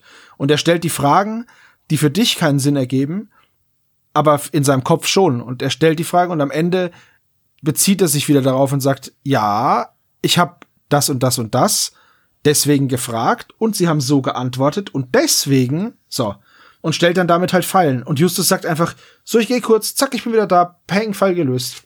Genau, und das ist letztendlich, ähm, ja, es ist halt wieder die Kürzung geschuldet, weil eigentlich sitzen Justus und Bob ja eine Weile unten gefangen und beratschlagen sich und überlegen, kann das überhaupt Mrs. Cartier sein? Warum sollte sie das tun? Welchen Grund hat sie? Und der Geheimgang führt von ihrem Arbeitszimmer unten in diese Vorratskammer. Und äh, dann stellt Justus fest, dass in dem Arbeitszimmer diese Ahnentafel hängt mit dem Namen drauf. Und es ist genauso, im Hörspiel sagt er, ähm, er hätte diesen Namen gelesen und dann hätte er schon was kontrolliert. Und ja, tatsächlich, Victor Eugenie wohnt im Hotel Savoy. Und das kommt halt im Hörspiel einfach aus dem Nichts, oder nicht? Ja, Richtig, doch, ja. doch, das kommt aus dem Nichts, das sehe ich auch so. Er vermutet einfach direkt, weil Sigourney im Hotel Savoy war und er da den Namen Victor äh, Eugenie gelesen hat, dass Cartier eine gebürtige Eugenie ist, dann deswegen muss Victor Eugenie in der Stadt sein und er muss es sein, der im Savoy ist. Ganz genau. Ganz genau. Und das ist. Nee, er sagt, er sagt im Hörspiel, er hat Eugenie ausfindig gemacht, wo man dann auch nicht weiß, wie er das gemacht hat. Er ist halt ein Überdetektiv. Er ist ein Sherlock Holmes. Er verschwindet. Ein Uber. Uber. Und, und, und, hat den Fall gelöst. Er hat vor allem halt auch nur eine Stunde Zeit. Das ist halt, das ist sehr. Reicht ja. Ja, aber es ist schon viel. Also, sie fahren ja dann ins Hotel Savoy.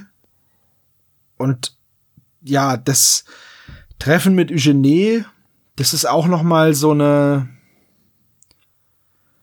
ich mag nicht, wie der da charakterisiert wird. Wenn wir uns zurückerinnern an den Superpapagei, was der da, der hat, der hat die Jungs mit dem Eisenrohr gekloppt. Also der wollte die mit dem Nein, Eisen hat er nicht. Ja, er, wollte, Nein, er hat sie nur bedroht damit, ne? Also, der, ich sag mal so, ne, wenn einer ein Rohr in der Hand hat und sagt, ich hau dir damit gleich auf den Kopf, dann reicht mir das schon. Das ist dann für mich kein Gentleman, sondern ein Schläger mit einem Eisenrohr. Ja, aber im seltsamen Wecker ist er dann geschickter Plan mit Verkleidung und Schauspielerausweis, weswegen er eine Polizeiuniform trägt. Ja, aber ist es dann nicht auch irgendwie komisch? Einmal ist er so ein brutaler, dann ist er so mega clever und geschickt und jetzt haben wir einen Typen, der im Hotel sitzt. Ja, und dann kommt später noch das Vermächtnis des Meisterdiebs oder wie die Folge heißt, Erbe des Erbe Meisterdiebs, des Meisterdiebs ja. Äh, da wird er auch wieder ein bisschen mehr als Gentleman Gott, charakterisiert. Ja, ich, ich verstehe das, was du meinst. Es ist, er ist schon recht äh, grob, als er das Metallrohr auf dem Friedhof schwingt, aber ja. Also es ist einfach, ich finde die, die, die, der Umgang jetzt zwischen den drei Fragezeichen und Victor Eugene, den finde ich komisch, weil die unterhalten sich wie ein paar Kumpels. Und der Eugene ist auch noch stolz drauf, dass er den ganzen Plan groß und breit erzählt. Und äh, Da ist in der Hinsicht ist er halt ein Bond-Bösewicht. ja, du hörst Ja. richtig die, die Freude und den Stolz in der Stimme, wenn er Justus erzählt, was er für einen tollen Plan gehabt hat. Und dann sagen die auch noch, ey, Respekt, cooler Plan, echt nice, wie du das Bild geklaut hast. Das ist halt alles so ein bisschen, Naja, wir, wir dürfen jetzt auch noch mal eben die Eugenie-Darstellung aus den Filmen auch noch mal eben ausklammern, weil der wird dann noch hinterhältiger ja, dargestellt. in den Filmen ne? ist das, ist er ein richtig mieser Kerl. Hat er nicht sogar was mit dem Tod von Justus Eltern zu tun? Der ist da auf jeden Ja. Fall irgendwie involviert. Beim zweiten Teil erfährt man das ja, glaube ich. also ich finde die Ist das Darstellung, nicht, ist die das jetzt nicht hier im von Andro- zweiten Teil, wo er Capoeira tanzend durch die Lichtschranken geht? Äh, nein. das ist Eddie Gordo. Und wer Eddie nimmt Nee, bei das ist Street glaube ich Fighter, verlockende Falle mit, mit auch mit James wer Eddie Bond. nimmt ne? bei Genau. Street Fighter, der ist ein mieser Sack. Nein, das, das war eine Anspielung auf Vincent Castell in Ocean's 12. glaube ich. Ist ja gar nicht Street Fighter. Was? Habe ich verstanden, ja. Ich meinte verlockende Falle, weil da ist Catherine Zeta-Jones, die genau das gleiche macht. Ach so, Und deswegen das ist der Film mit, auch- mit äh, Sean Connery, ne? Richtig, genau. Und äh, Catherine Zeta-Jones hat, glaube ich, auch wegen dieser Szene auch die Rolle in ähm, Ocean's 12 bekommen. Habt ihr die Thomas Crown Affäre gesehen? Ja, die Neuverfilmung mit, äh, Äh, Den mit Pierce Brosnan. Ja genau. Die Originalverfilmung ist, glaube ich, oh, warte mal eben, mit Steve McQueen? Das weiß ich nicht. Ich habe nur den mit äh, mit ähm, Pierce Brosnan. Pierce gesehen. Brosnan. Und das, der war wirklich gut. Der hat mir, der hat mir gut gefallen. Fand ich cool. Das ist ja im Prinzip so ähm, die, der goldene Gürtel, also die, der verschwundene Schatz von den drei Fragezeichen. Wie nennt man denn diese Filme jetzt auch wie Oceans? Es sind es sind ja Heist-Movies. Ne? Das, Heist, diese, ja. Ich mag halt diese Filme, wo es wo es um Timing geht, ne? Das ich diese Heist-Movies halt einfach, dass der genau zu dem Zeitpunkt da ist und am Ende sieht man, wie der ganze Plan aufgeht. Das mag ich total gerne. Ein perfekter Plan zum Beispiel oder The Italian Job zum Beispiel geht auch in die gleiche. Ich glaube, mein Lieblings-Heist-Movie ist Inside Man. Die haben ich noch gar nicht gesehen. Wobei ich die, äh, wobei die Oceans-Filme Oh auch ja, alle sehr ja. cool sind. Ja. Habt ihr den mit den Magiern gesehen? Oh Gott, erinnere mich nicht dran. Ich fand die so blöd, alle beide. Echt? Ich habe die noch nicht gesehen und habe nur diese eine Szene mit der Karte in diesem Security-Raum gesehen. Die fand ich ganz. Ja, das ist cool gemacht. Die das fand ist ich halt so eine ganz cool gemacht, Planszene. ja, so, genau. ne? Die, ganz, ist ganz tatsächlich ganz cool, die Szene, aber diese ganzen Now You See Me Filme, wie heißen die auf Deutsch, die Unglaublichen oder so? ja, genau, Ja, die genau. unglaublich. Oh, die sind so dumm. Die sind, ich mag aber auch Jesse Eisenberg als, als Schauspieler. Ich finde, das ist so dumm. Die ganze Handlung ist so dumm. Ey, man, Aber wir packen mal alle Heist-Movies, machen wir mal in die Shownotes mit rein, die wir gut finden. oh, jetzt oder? hast du mich echt an die Handlung Heat- von diesem ist Heat Magier eine erinnert. Ist so blöd. Ja. Das ist so Okay, dann. Heat, weil Heat ist geil. Und dann taucht am Ende der Typ vom FBI. Oh Gott, und dann ist da dieses Karo. Oh, es ist so dumm alles. Liebe Podcast-Hörer, wir unterbrechen Toms Rent gegen schlechte Wie heißt, denn der, Heist-Movies. wie heißt denn der Film mit Jason Statham, wo er am Ende der Verräter ist? Äh, Gut, jetzt habe ich es gespoilert, aber wie heißt denn? Ach komm schon, das ist ein super Film. Nein, nein, nein, nein, nein, nein. Das ist auch so ein Banküberfallfilm. Ah, egal.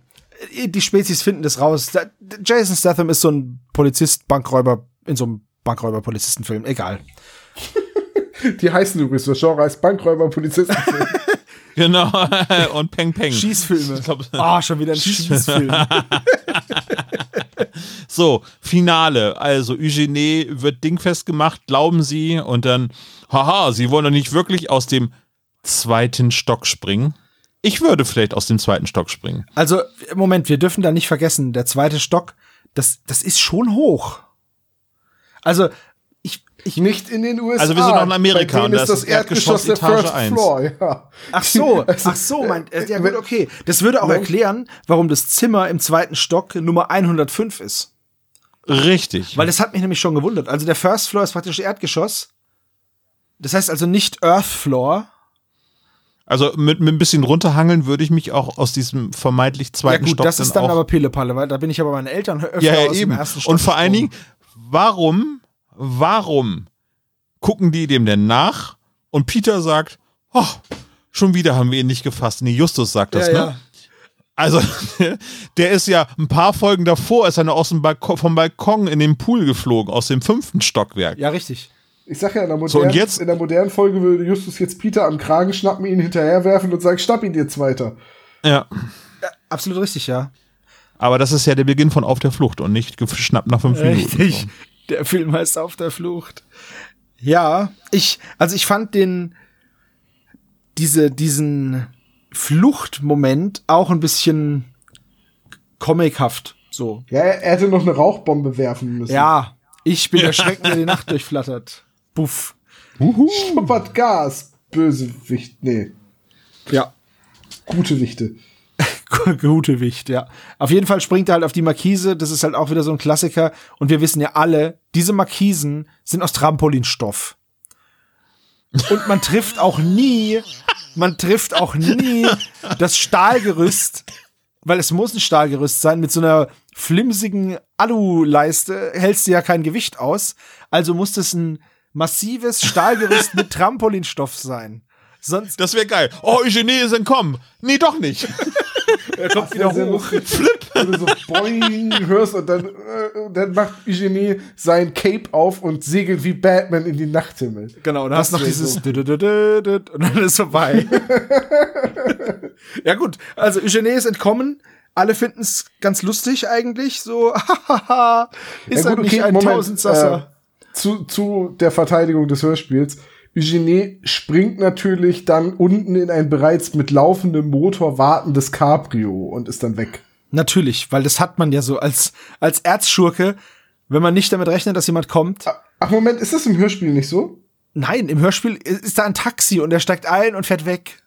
Ach so. Es Ja, wäre halt ach, super okay. easy, den Typen Ding Also im festzumachen. Cabrio wäre Pussy Galore hätte dort im, äh, im Cabrio gesessen und die wären davon gebraust. Nein, im, im Buch ist es tatsächlich so, dass äh, Victor Eugenie Justus bereits erwartet hat.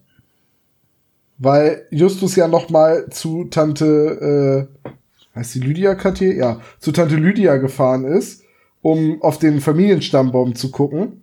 Und dabei hat Cartier dann eins und eins zusammengezählt und äh, ihren Großneffen gewartet. Und der hat dann im Hotel schon alles für seine Abreise und seine Flucht organisiert. Wollte aber Justus den Showdown geben und ihm noch einmal sagen, äh, haha, kriegst mich doch nicht, tschüssi. Deswegen, und deswegen dachte ich gerade, das wäre im Hörspiel auch mit dem unten wartenden. nee, äh, nee, das war ein stinknormales Taxi. Ja, kann ja auch ein Cabrio-Taxi sein, das er vorher. Man kann auch eine Tür aufmachen und reingehen. Man muss nicht durchs Dach springen. das wäre aber schon cooler. So, von der Markise direkt Es wäre natürlich noch cooler gewesen, wenn der DeLorean direkt in der zweiten Etage dort geschwebt wäre und er Ja, oder er springt raus und macht einen Flip. Eugenie. Sie Da, haben wo wir keine hingehen, Chance. brauchen wir keine Bilder mehr. Ja. Ja, äh, ich habe irgendwie, Tom, fehlt noch was, was wir im Buch noch nicht erwähnt haben? Nee, ich habe dieses Mal auch nicht so viel, also es gibt so viele Kleinigkeiten, die ein bisschen anders sind. Also äh, im, im Buch ist es halt so, Elizabeth ist am Anfang in dem Museumsbesuchen dabei und wird auch als Elizabeth Carroll, die vierte Detektivin, vorgestellt von Justus. Ähm, wird, wird dann aber zu ihrer Auftraggeberin erklärt, damit sie überhaupt einen Grund haben, nach dem verschwundenen Buch zu äh, Bild zu suchen. Äh, Kelly hat eine größere Rolle, weil zwei, dreimal kommt sie vor. Liz kommt sogar mit zu Mrs. Cartier und guckt sich an den schönen Möbeln da satt, die, die sie da stehen hat. Ähm, die Freundinnen sind halt, wie gesagt, komplett rausgeschrieben. Es gibt noch das Telefonat mit Inspektor Cotter, der aus dem Urlaub wieder da ist, spielt im Buch noch eine Rolle.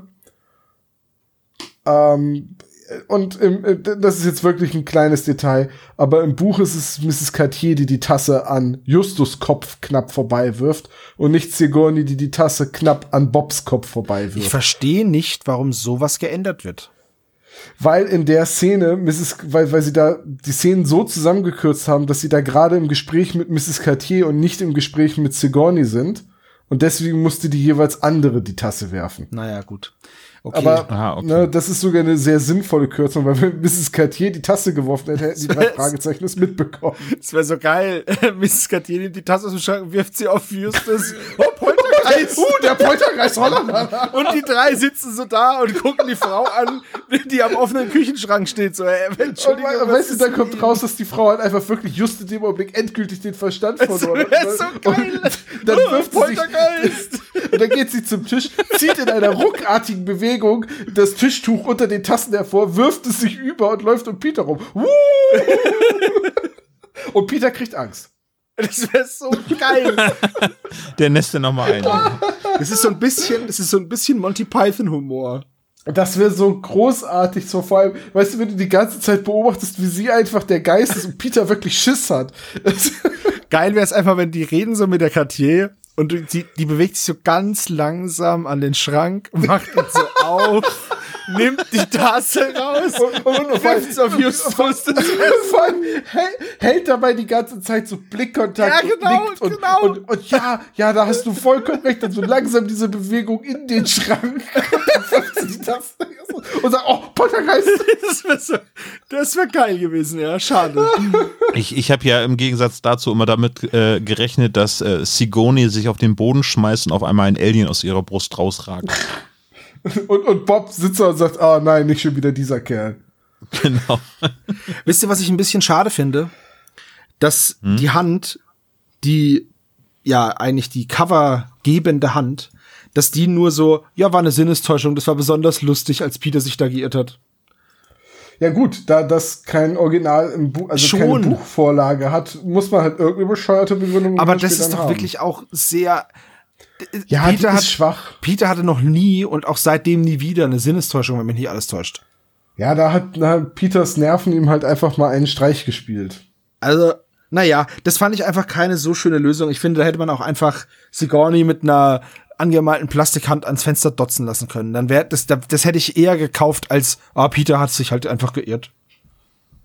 Ja, irgendwie eine alte Halloween-Latex. Genau, einfach mit, mit Leuchtfarbe eingeschmiert und da dran gedotzt einmal. Und dann, Die, die an einer Schnüre vom Dach herabgelassen gegens Fenster gedotzt wurde. Ja. Und dann schnell wieder hochgezogen. ja, also das sind, aber das ist jetzt eine Kleinigkeit, die ich aber ein bisschen schade finde, weil es einfach Ich glaube, wenn du in so, wenn du so spontan in das Hörspielskript einfach noch mal eben schnell eine Geisterhand einbaust, für die es keine Entsprechung Buch gibt, äh, willst du wahrscheinlich nicht auch noch, noch mehr Zeit drauf verwenden, deine spontane Idee zu Ja, erklären. das, ich denke auch, ich denke auch. So entstehen unsere Intro-Gags, oder? Also, Nur, dass sie nie Sinn ergeben. Manche, ja. Also gut, Manche. was, was ich habe aber das Gefühl, Sebo, als Geburtstagskind, Ja. dass ich dein Fazit als Ja, ich erstes wollte hören gerade möchte. fragen, was sagen wir denn jetzt zu einem Hörspiel, das eine Stunde und sechs Minuten dauert, aber die Handlung eingedampft ist auf zehn Minuten und der Rest einfach eine Hinführung an dieses Thema. Ich finde es mit dem Poltergeist eigentlich einen coolen Trope. Aber es ist einfach, dadurch, dass du nur diese zwei handelnden Personen hast, ist es halt einfach so easy, weil die sind nie zur gleichen Zeit in einem Raum, wenn was rumpelt. So, und ich meine, wir sind die drei Fragezeichen, die haben davor schon 72 andere Fälle gelöst, da waren schon andere Kaliber dabei. Das lockt die doch nicht mehr hinterm Ofen vor. Und deswegen, ich, ja, Poltergeist, cool. Aber ich hätte die Hinführung wesentlich gekürzt, um mehr Zeit zu haben, um den Poltergeist einfach gruseliger zu inszenieren, um das auch wenigstens ein bisschen glaubhaft zu machen. Ich finde einfach, dass diese 66 Minuten an, die, an der falschen Stelle eingesetzt wurden und an der falschen Stelle gespart wurde. Das ist meine Meinung. Weil grundsätzlich finde ich die Idee ganz cool. Auch die Idee, dass, dass der Bösewicht merkt, oh shit, ich habe da das Bild versteckt, mal davon losgelöst, dass das auch keine super Idee ist, weil, das wollte ich noch kurz zu sagen, das habe ich vorhin gar nicht gesagt, wenn der Easton das Gemälde klaut und bei der ähm, Miss Madigan an die Wand hängt und dann den Kunstdruck oder den Nachdruck, diese, die vernichtet er. So, und dann, wenn er gegangen wäre, hätte er das Bild mitgenommen, dann hätte die Madigan gesagt, ey, der hat mir mein Bild geklaut. So, dann hast du nichts verdeckt. Dann hast du halt nicht das Bild aus dem Museum geklaut, sondern aus, aus dem Haus von der Miss Madigan. Das ist genauso schlimm, weil der Kunstdruck, hat sie ja extra noch gesagt, oder dieser Nachdruck, auch teuer ist. Davon gibt's auch nur 100 Stück.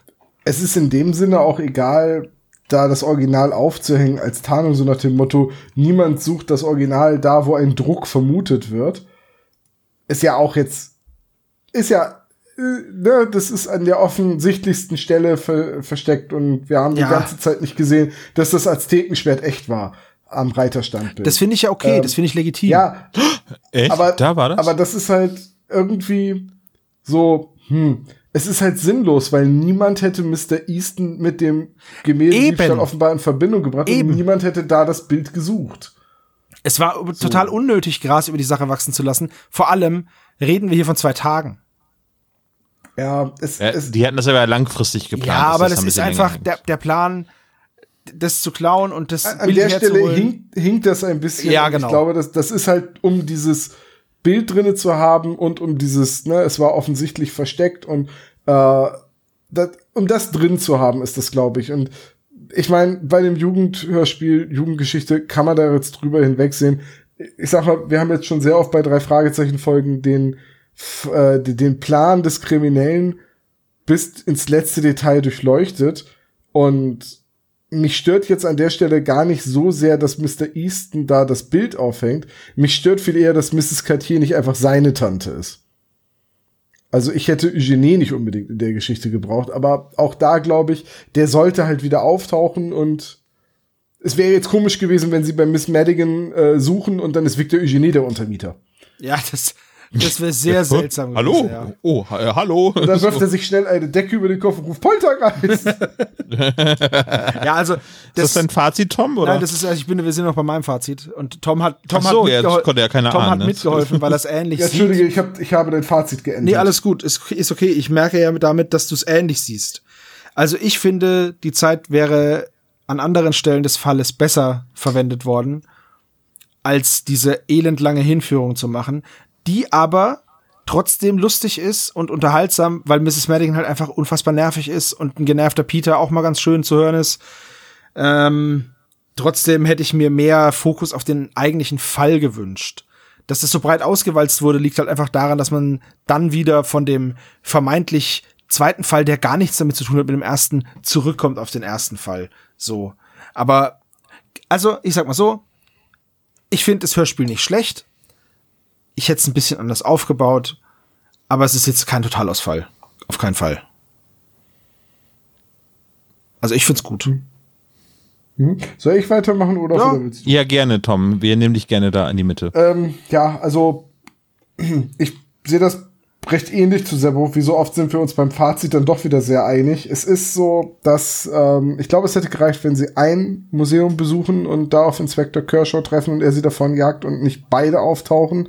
Und dann hätte man vielleicht noch den Geheimgang einbauen können. Also ich sage jetzt auch mal, Peters Streit mit Mrs. Madigan ist nutzlos, der kann wegbleiben. Ähm, der, also der ist schön, aber er trägt nicht zur Geschichte bei. Das meine ich mit nutzlos. Äh, Victor Eugenie, klar, der sollte wieder auftauchen und deswegen brauchte man dann noch Mr. Easton als Handlanger, der dann das tatsächliche Bild geklaut hat und so weiter und so weiter. Das ist alles schön und gut. Mm. Aber ich vermisse doch dann, jetzt wo ich weiß, dass es den Geheimgang im Buch gibt, die Szene, wie Bob und Justus im Geheimgang gefangen sind und in der Dunkelheit nichts Besseres zu tun haben, als sich auszutauschen über den Fall. Äh, und dann ein bisschen mehr Herleitung, wie Justus jetzt drauf kommt, dass Mrs. Cartier ihnen was vorspielt. Das hätte ich schon schön gefunden. Das hätte ich sehr viel schöner gefunden. Äh, es ist ein okayes Hörspiel. Es ist ein tolles Buch. So in der Gesamtheit der Geschichte. Wenn man sich jetzt nicht dran stört, so wie ich, dass Eugenie auftaucht, aber es ist, ist eine tolle Geschichte, dann äh, das Hörspiel gehört nicht zu meinen Favoriten. Ich hatte auch tatsächlich sehr viel vom Poltergeist vergessen, bevor wir jetzt wieder in die Recherche gegangen sind.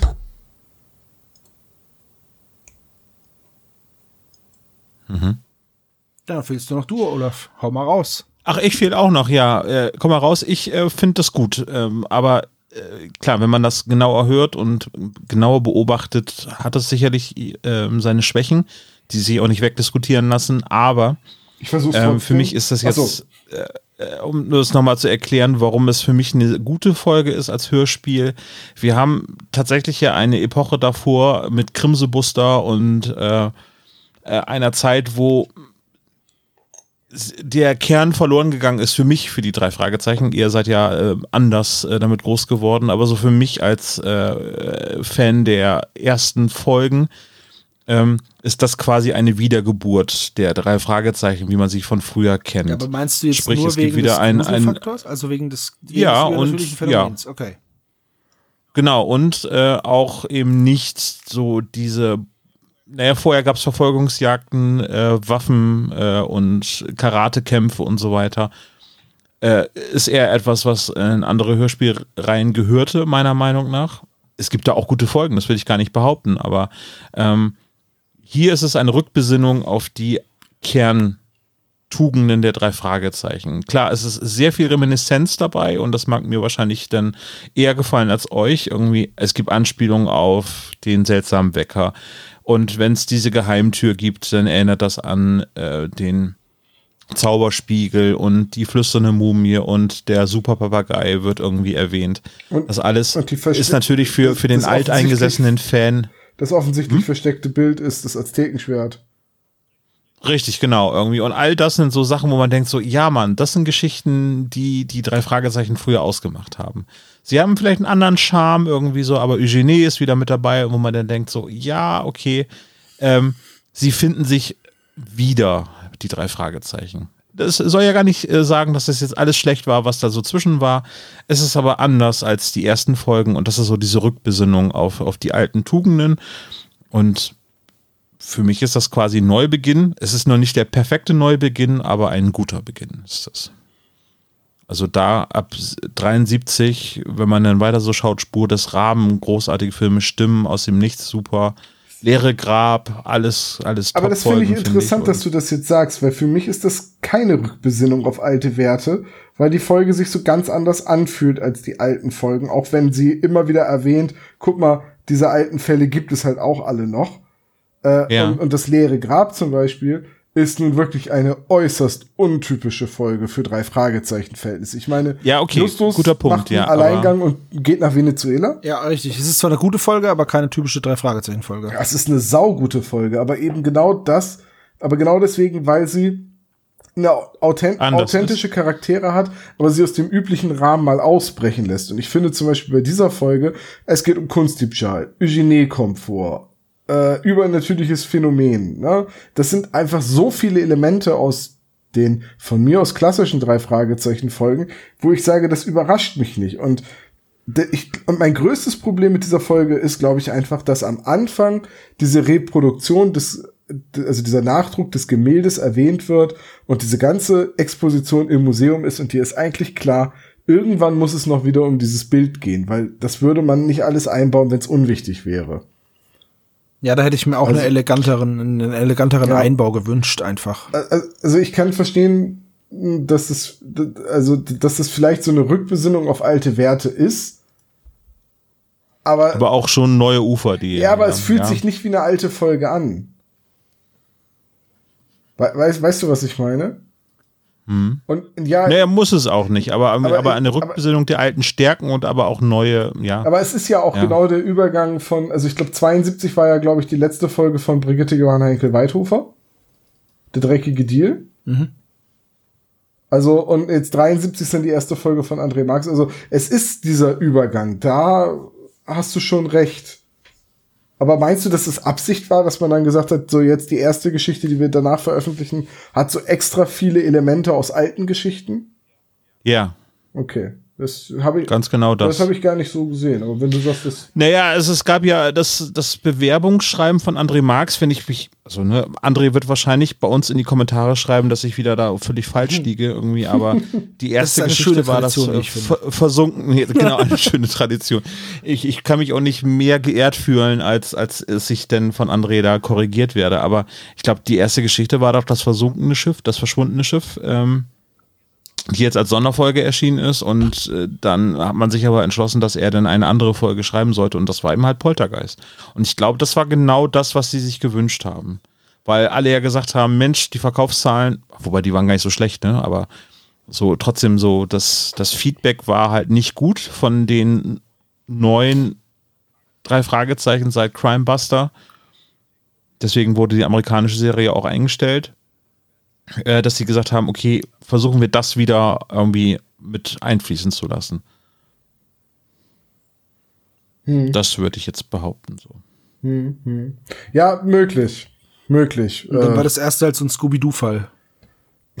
das ist, das ist, glaube ich, eine schöne Zusammenfassung, Servut. Das hier ist ein Scooby-Doo-Fall. Er ist nicht schlecht, aber es ist ein Scooby-Doo-Fall. Ja, Es war in Wirklichkeit die ganze Zeit diese alte Frau unter dem Laken. genau. Poltergeist. Dann lass uns Okay. doch mal schauen, was der Klischee-Koeffizient äh, Äh, eine Sache, bevor wir den Klischee-Koeffizienten durchgehen, ist euch aufgefallen, dass bei dieser Folge äh, Matthias Fuchs, der Erzähler, über die Musik spricht. Das ist mir zum ersten Mal aufgefallen, dass bei einer Drei-Fragezeichen-Folge in einer Gänze der Erzähler über einen Musiktitel Das stimmt, spricht. das ist mir auch aufgefallen, tatsächlich. Das klingt jetzt so, als wäre es ein Abklatsch von dem, was du gesagt hast, aber tatsächlich dachte ich mir, war das schon öfter so? Ja, Das habe ich, genau, also mir ist es jetzt aufgefallen, wahrscheinlich, weil wir es ja nicht chronologisch äh, besprechen, äh, die drei Fragezeichen-Folgen, kann es zwar vorher schon mal vorgekommen sein, aber das ist mir irgendwie da so krass aufgefallen. Also bei Spotify Track 32, da wird einer der ganz klassischen drei Fragezeichen-Titel, die heute immer noch verwendet werden, fast in jeder Folge kommt dieser Titel vor, wird komplett äh, übersprochen. Das finde ich Ich immer ganz furchtbar, wenn sie das null. Radio machen und das Intro vom Lied überquatschen. Ja, aber du bist ja auch noch mit einer Kassette dabei und nimmst das auf für deinen. Aber nichtsdestotrotz, lass uns mal den Klischee-Koeffizienten durchgehen.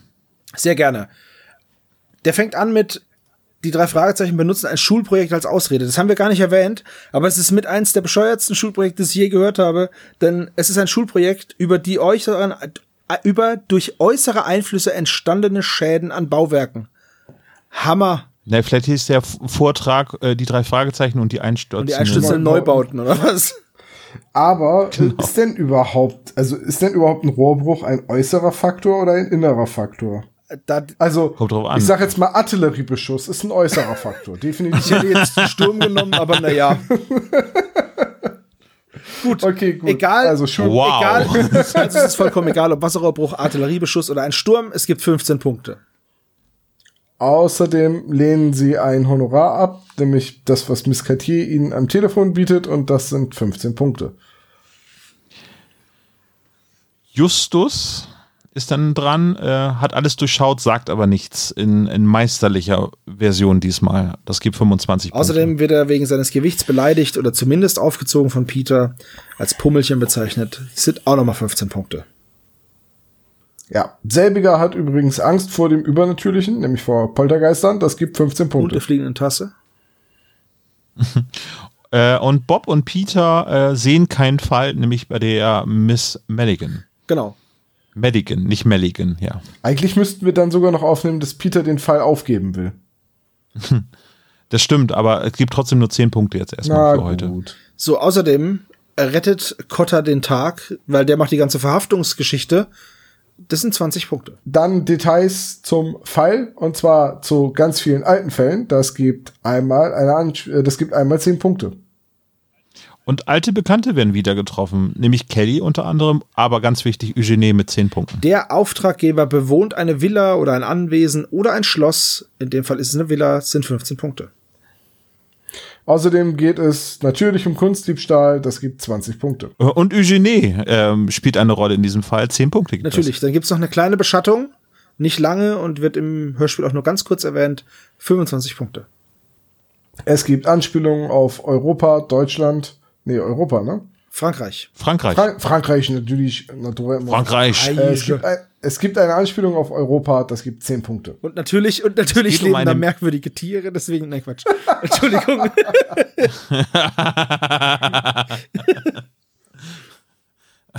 Der Werwolf ist eine ja, der französische Werwolf von Erfindung, Gévaudan ne? ist aber, eine ganz äh, tolle Geschichte.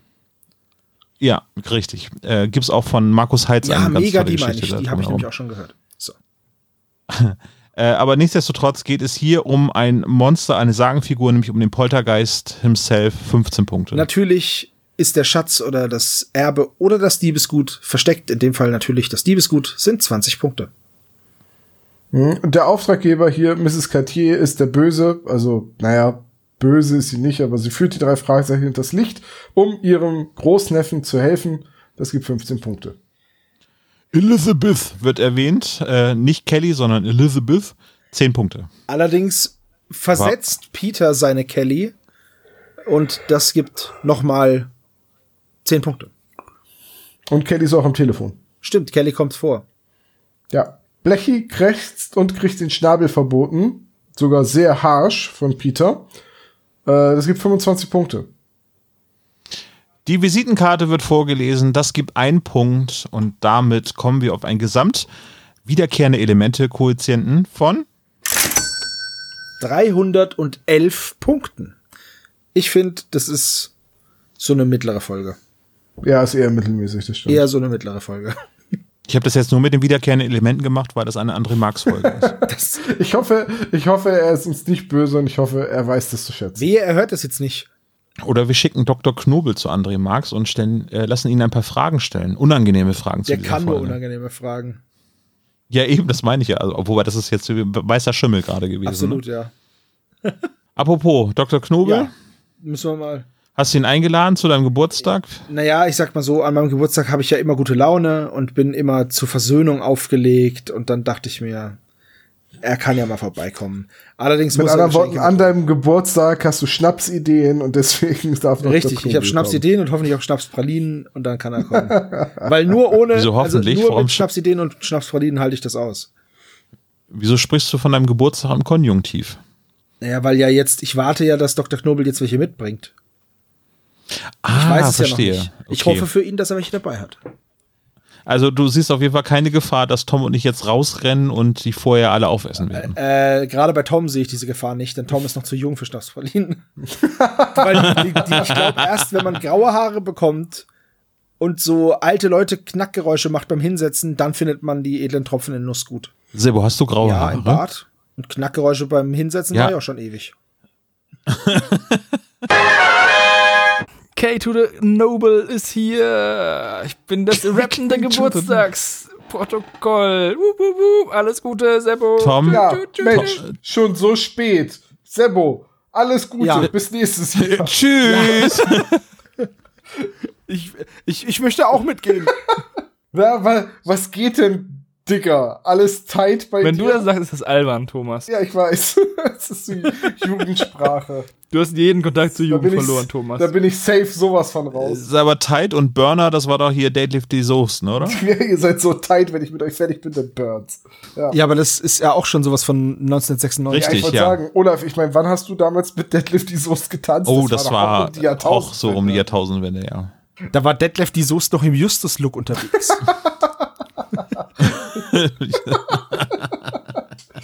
so, wollen wir, wollen wir. Pam, pam, pam. Mit so wuscheligen braunen Haaren und Erdnussbutter am Kinn. Wollen wir uns dem Quiz stellen, meine Freunde? Yes. Ich fürchte, wir können es nicht Ja. länger rauszögern. Na gut, dann, Herr Doktor, walten Sie Ihres Amtes. Kurze Frage, es geht um die Folge Poltergeist, oder? Richtig, ja. Verdammt. Wir sind auf der Erde, ungefähr in Deutschland hier. Nein, ich werde euch vorbereitet.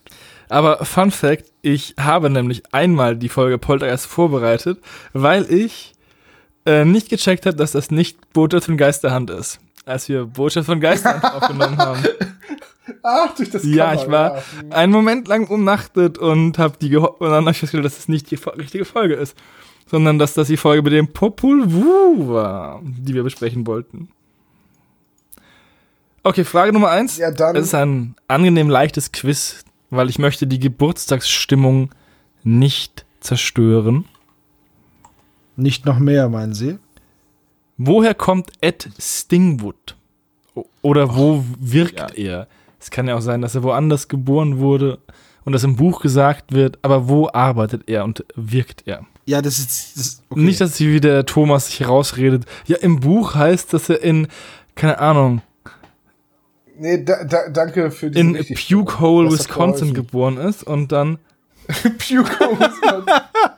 nee, aber diese Richtigstellung mit dem ja, das war. Ich war nämlich auch gerade ein Ja. bisschen aufgeschmissen. Fakt wird überhaupt gesagt, wo der, Arbe äh, wo, äh, wo, der, wo der herkommt und nicht wo er Ja, arbeitet. unser Kunstexperte Bob sagt das doch. Ja, also, ihr habt es alle drei so richtig, wie ich es wollte.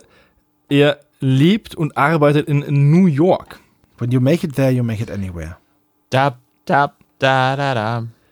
Ja, Frage Nummer zwei. Wohin lässt sich Sigourney bringen? B-R-I-N-G-E-N. E Bringen. ja, auch das ist richtig. Es ist das Hotel Savoy. Ihr habt es sogar alle so geschrieben, wie ich das geschrieben habe. Ja, weil man das auch so schreibt. Dann habe ich das wohl richtig geschrieben. Frage Nummer drei. Was will Bob beim Frühstück? Er verlangt nach etwas. Was ist das? Ah, darüber haben wir uns auch gar nicht unterhalten. Es wird mit vollem Mund gesprochen, Sebastian. Das war für dich ja eine Wonne gewesen. Ja, ich hab's ne? extra, ich hab's extra nicht, nicht gesagt, ey, das ist. Ah. Ich glaube, dann habe ich gerade richtig geraten. Das glaube ich auch, Thomas.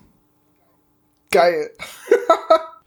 Also, die richtige Antwort ist, Bob möchte Butter. Und ich frage mich gerade, was denn, ob du die Frage richtig verstanden hast. Doch, die habe ich richtig verstanden. Bob möchte eine Tasse an den Kopf. Okay, gut, dann hast du das, dann war dir der Scherz wichtiger ich als der Punkt. jetzt geschrieben, Sache, satt werden. Bob Aber satt Bob werden. möchte die, gib mir mal die Butter haben. Ja, Also, ich möchte dazu sagen, ich habe es nicht angesprochen, aber ich hasse es, Szenen. Ich finde es ganz furchtbar und es ist ein ist furchtbar anzuhören und ich hasse es.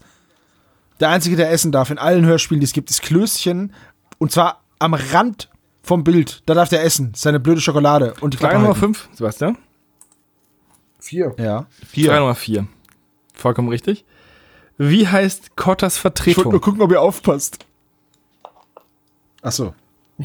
Ja, auch Cotter. Sagt Genau. er doch. Er, Ja. er ist Inspektor Cotter. Bei dem, achso, jetzt kann ich ja. Ihr, ihr wisst es beide, oder? Ja. Ja, Ja, klar. gut. Äh, bei dem Namen habe ich mich gefragt, ob das eine Anspielung auf Crenshaw sein soll. Ich mich auch, weil ich dachte, das ist so nah dran. Ich Das kann eigentlich dachte mir das Zufall auch, deswegen habe ich das nochmal ge- ausgewählt, um das zu besprechen. sein. Also er heißt Kershaw. Ja, und das ist alle richtig. Ihr seid ähm, nicht schlecht, nicht schlecht. so, so, so wie ein Peter, der zum Fegen verdonnert wird. Ein Kershaw. Bedimmt. Oh, oh, oh, Alter. Der benutzt dann und zum Sag- Wegmachen aber benutzt er die Kerschaufel. Sebastian, wir beide kriegen jeweils 10 Gutscheine für schlechte Wortspiele. Ja, ich habe aber auch gerade eins gemacht. Ist jetzt keiner gehört. Und wenn er dann fertig gekehrt hat, dann benutzt er die Kehrschaufel, den Sack zu räumen. Okay. Weiter. Frage Nummer 5. Das teuerste Gemälde der Welt ist Sehr teuer. Ähm, der Retter der Welt von Da Vinci. Das wurde verkauft für über 400 Millionen Euro. Aber das ist nicht die Frage, sondern ich habe mir ein paar Gemälde herausgesucht, die nicht so bekannt sind, aber nicht weiter, also auch sehr wertvoll. Nicht Der Mann mit dem wertvoll. tauben Ei, oder? Genau, und auch äh, Junge der mit dem grüne. Eisenmann. Ich nenne euch vier Gemälde. Welches davon ist das teuerste? Also diese Gemälde Die existieren alle. existieren alle und sie sind in der Liste der teuersten Gemälde. Okay, dann hau mal raus. Nu Cochet von Modigliani. Können wir A, B, C oder D Das schreiben? ja, A. Alles klar. Woman 3 Berechtigte Frage. von The König. Nummer 5, 1948 von Jackson Pollock. Oder, Ist es der Roboter? ja, oder Mädchen auf Alles der klar. Brücke von Munch. Ist es das Bild vor dem Schrei? Ja, der sieht diese auf der Brücke und erschrickt sich voll. Und dann schreit er. Also A, B, C oder D. Olaf, du sagst A. Also, und das sagt auch A. Ja. Nu Couché von Modigliani. Und Thomas Ja, sagt ich, D. Munch. Ja, das war, das war das Einzige, was ich mir merken konnte. Nummer 5 lebt und so weiter. Das hat alles keinen Sinn ergeben. Mädchen auf der Brücke von Munch kostet fesche 54,4 Millionen Dollar. Und Ah, ist, damit ist es aber nicht wertvoll, oder? naja, Plünne. also schon ein bisschen, ich, ne? also wenn ich es wenn ich's hätte, würde ich es verchecken. Also bei Bares für Rares irgendwie sagen, ja, ich, ich sag mal 80 Mark irgendwie so. Also. oh, das ist ein wunderschönes Stück. Da gebe ich Ihnen mal eine Händlerkarte und dann gucken wir mal, was rauskommt. So, hier, zeig mal her, das Ding, was ist das? Oh, ich fange mal an mit 50 Mark. Da bist du gut Ah, das ist doch ein bedient. Kunstdruck, da sehe ich doch, da gibt's doch hunderte von hier, du. Der Rahmen ist auch nicht okay. Und vor allem, dann steht da der Verkäufer und sagt so, ja, das ist jetzt noch so ein bisschen unter der Expertise. Nee, aber das ist doch der reale Marktpreis, ne? Irgendwie. Ist noch jemand hier, der mehr bietet? Nee. Also, also der Rahmen ist schön. Dem, aus dem Rahmen könnte man noch was machen. So, haben wir jetzt recht? Ja, also ich weiß The nicht. König. Also für meine, für meine Galerie ist es jetzt nicht so, aber ich hoffe, dass sie auf jeden Fall noch einen Verkäufer, Endkäufer finden. Können wir mal einen Live-Kommentar machen zu Bares für Bares? Okay, also, äh, äh, Entschuldigung, Herr Ja, Doktor, was ist das, Woman äh, Number 3 von The Konig ist 137,5 Millionen. Jetzt habe ich sogar das günstigste genommen. Nu Couché von Modigliani ist 100 170,4 Millionen. Verdammt. Alter Schwede. Und Nummer 5, 1948 von Jackson Pollock, kostet 140 Millionen.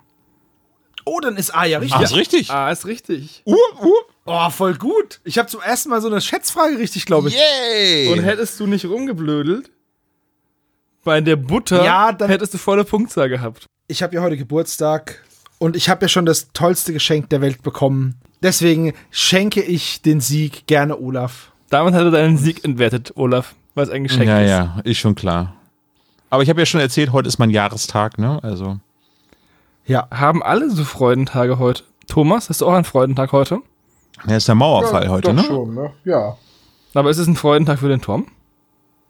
Ja, doch, klar. Da kann sich doch jeder ein bisschen freuen. Ja. Ich freue mich eigentlich über jeden Tag. Weil jetzt sind es noch genau 31 Tage, dann habe ich Geburtstag. Uh, und wird es jetzt Zeit, den Körperzellen-Song anzusingen, oder? Jede Zelle meines Körpers ist glücklich. Jede Körperzelle. Toll, Olaf. Damit hört er jetzt stundenlang nicht mehr auf. Jede Zelle meines Körpers ist glücklich. Jede Körperzelle fühlt sich. Ich gehe jetzt, macht's gut. Jede Adieu, ciao. Den Kuchen nehme ich mit in- ihr esst es ja nicht mehr, ne? Jede Zelle ist voll gut drauf.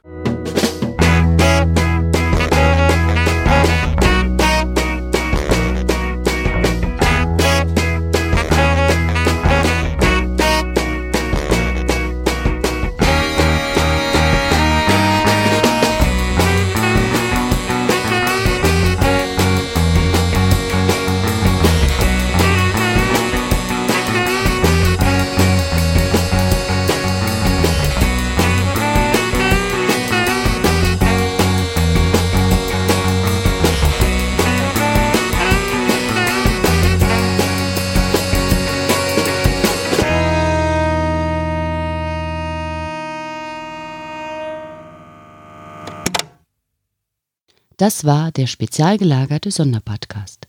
Ihr könnt die Jungs unterstützen über patreon.com slash spezialgelagert oder über paypal.me slash spezialgelagert. Der SSP bedankt sich recht herzlich bei Dr. Orgel für das tolle Intro und der Station Voice Heinz Kreinbaum. Der SSP ist ein Hobbyprojekt und steht in keinem Zusammenhang mit Kosmos oder Europa. Ihr findet den SSP auf Facebook, Twitter und Instagram, jeweils unter Spezial gelagert sowie auf YouTube. Außerdem könnt ihr die Jungs auf dem SSP Discord-Server antreffen. Alle Links findet ihr natürlich auf der Webseite spezialgelagert.de. Bis zum nächsten Mal.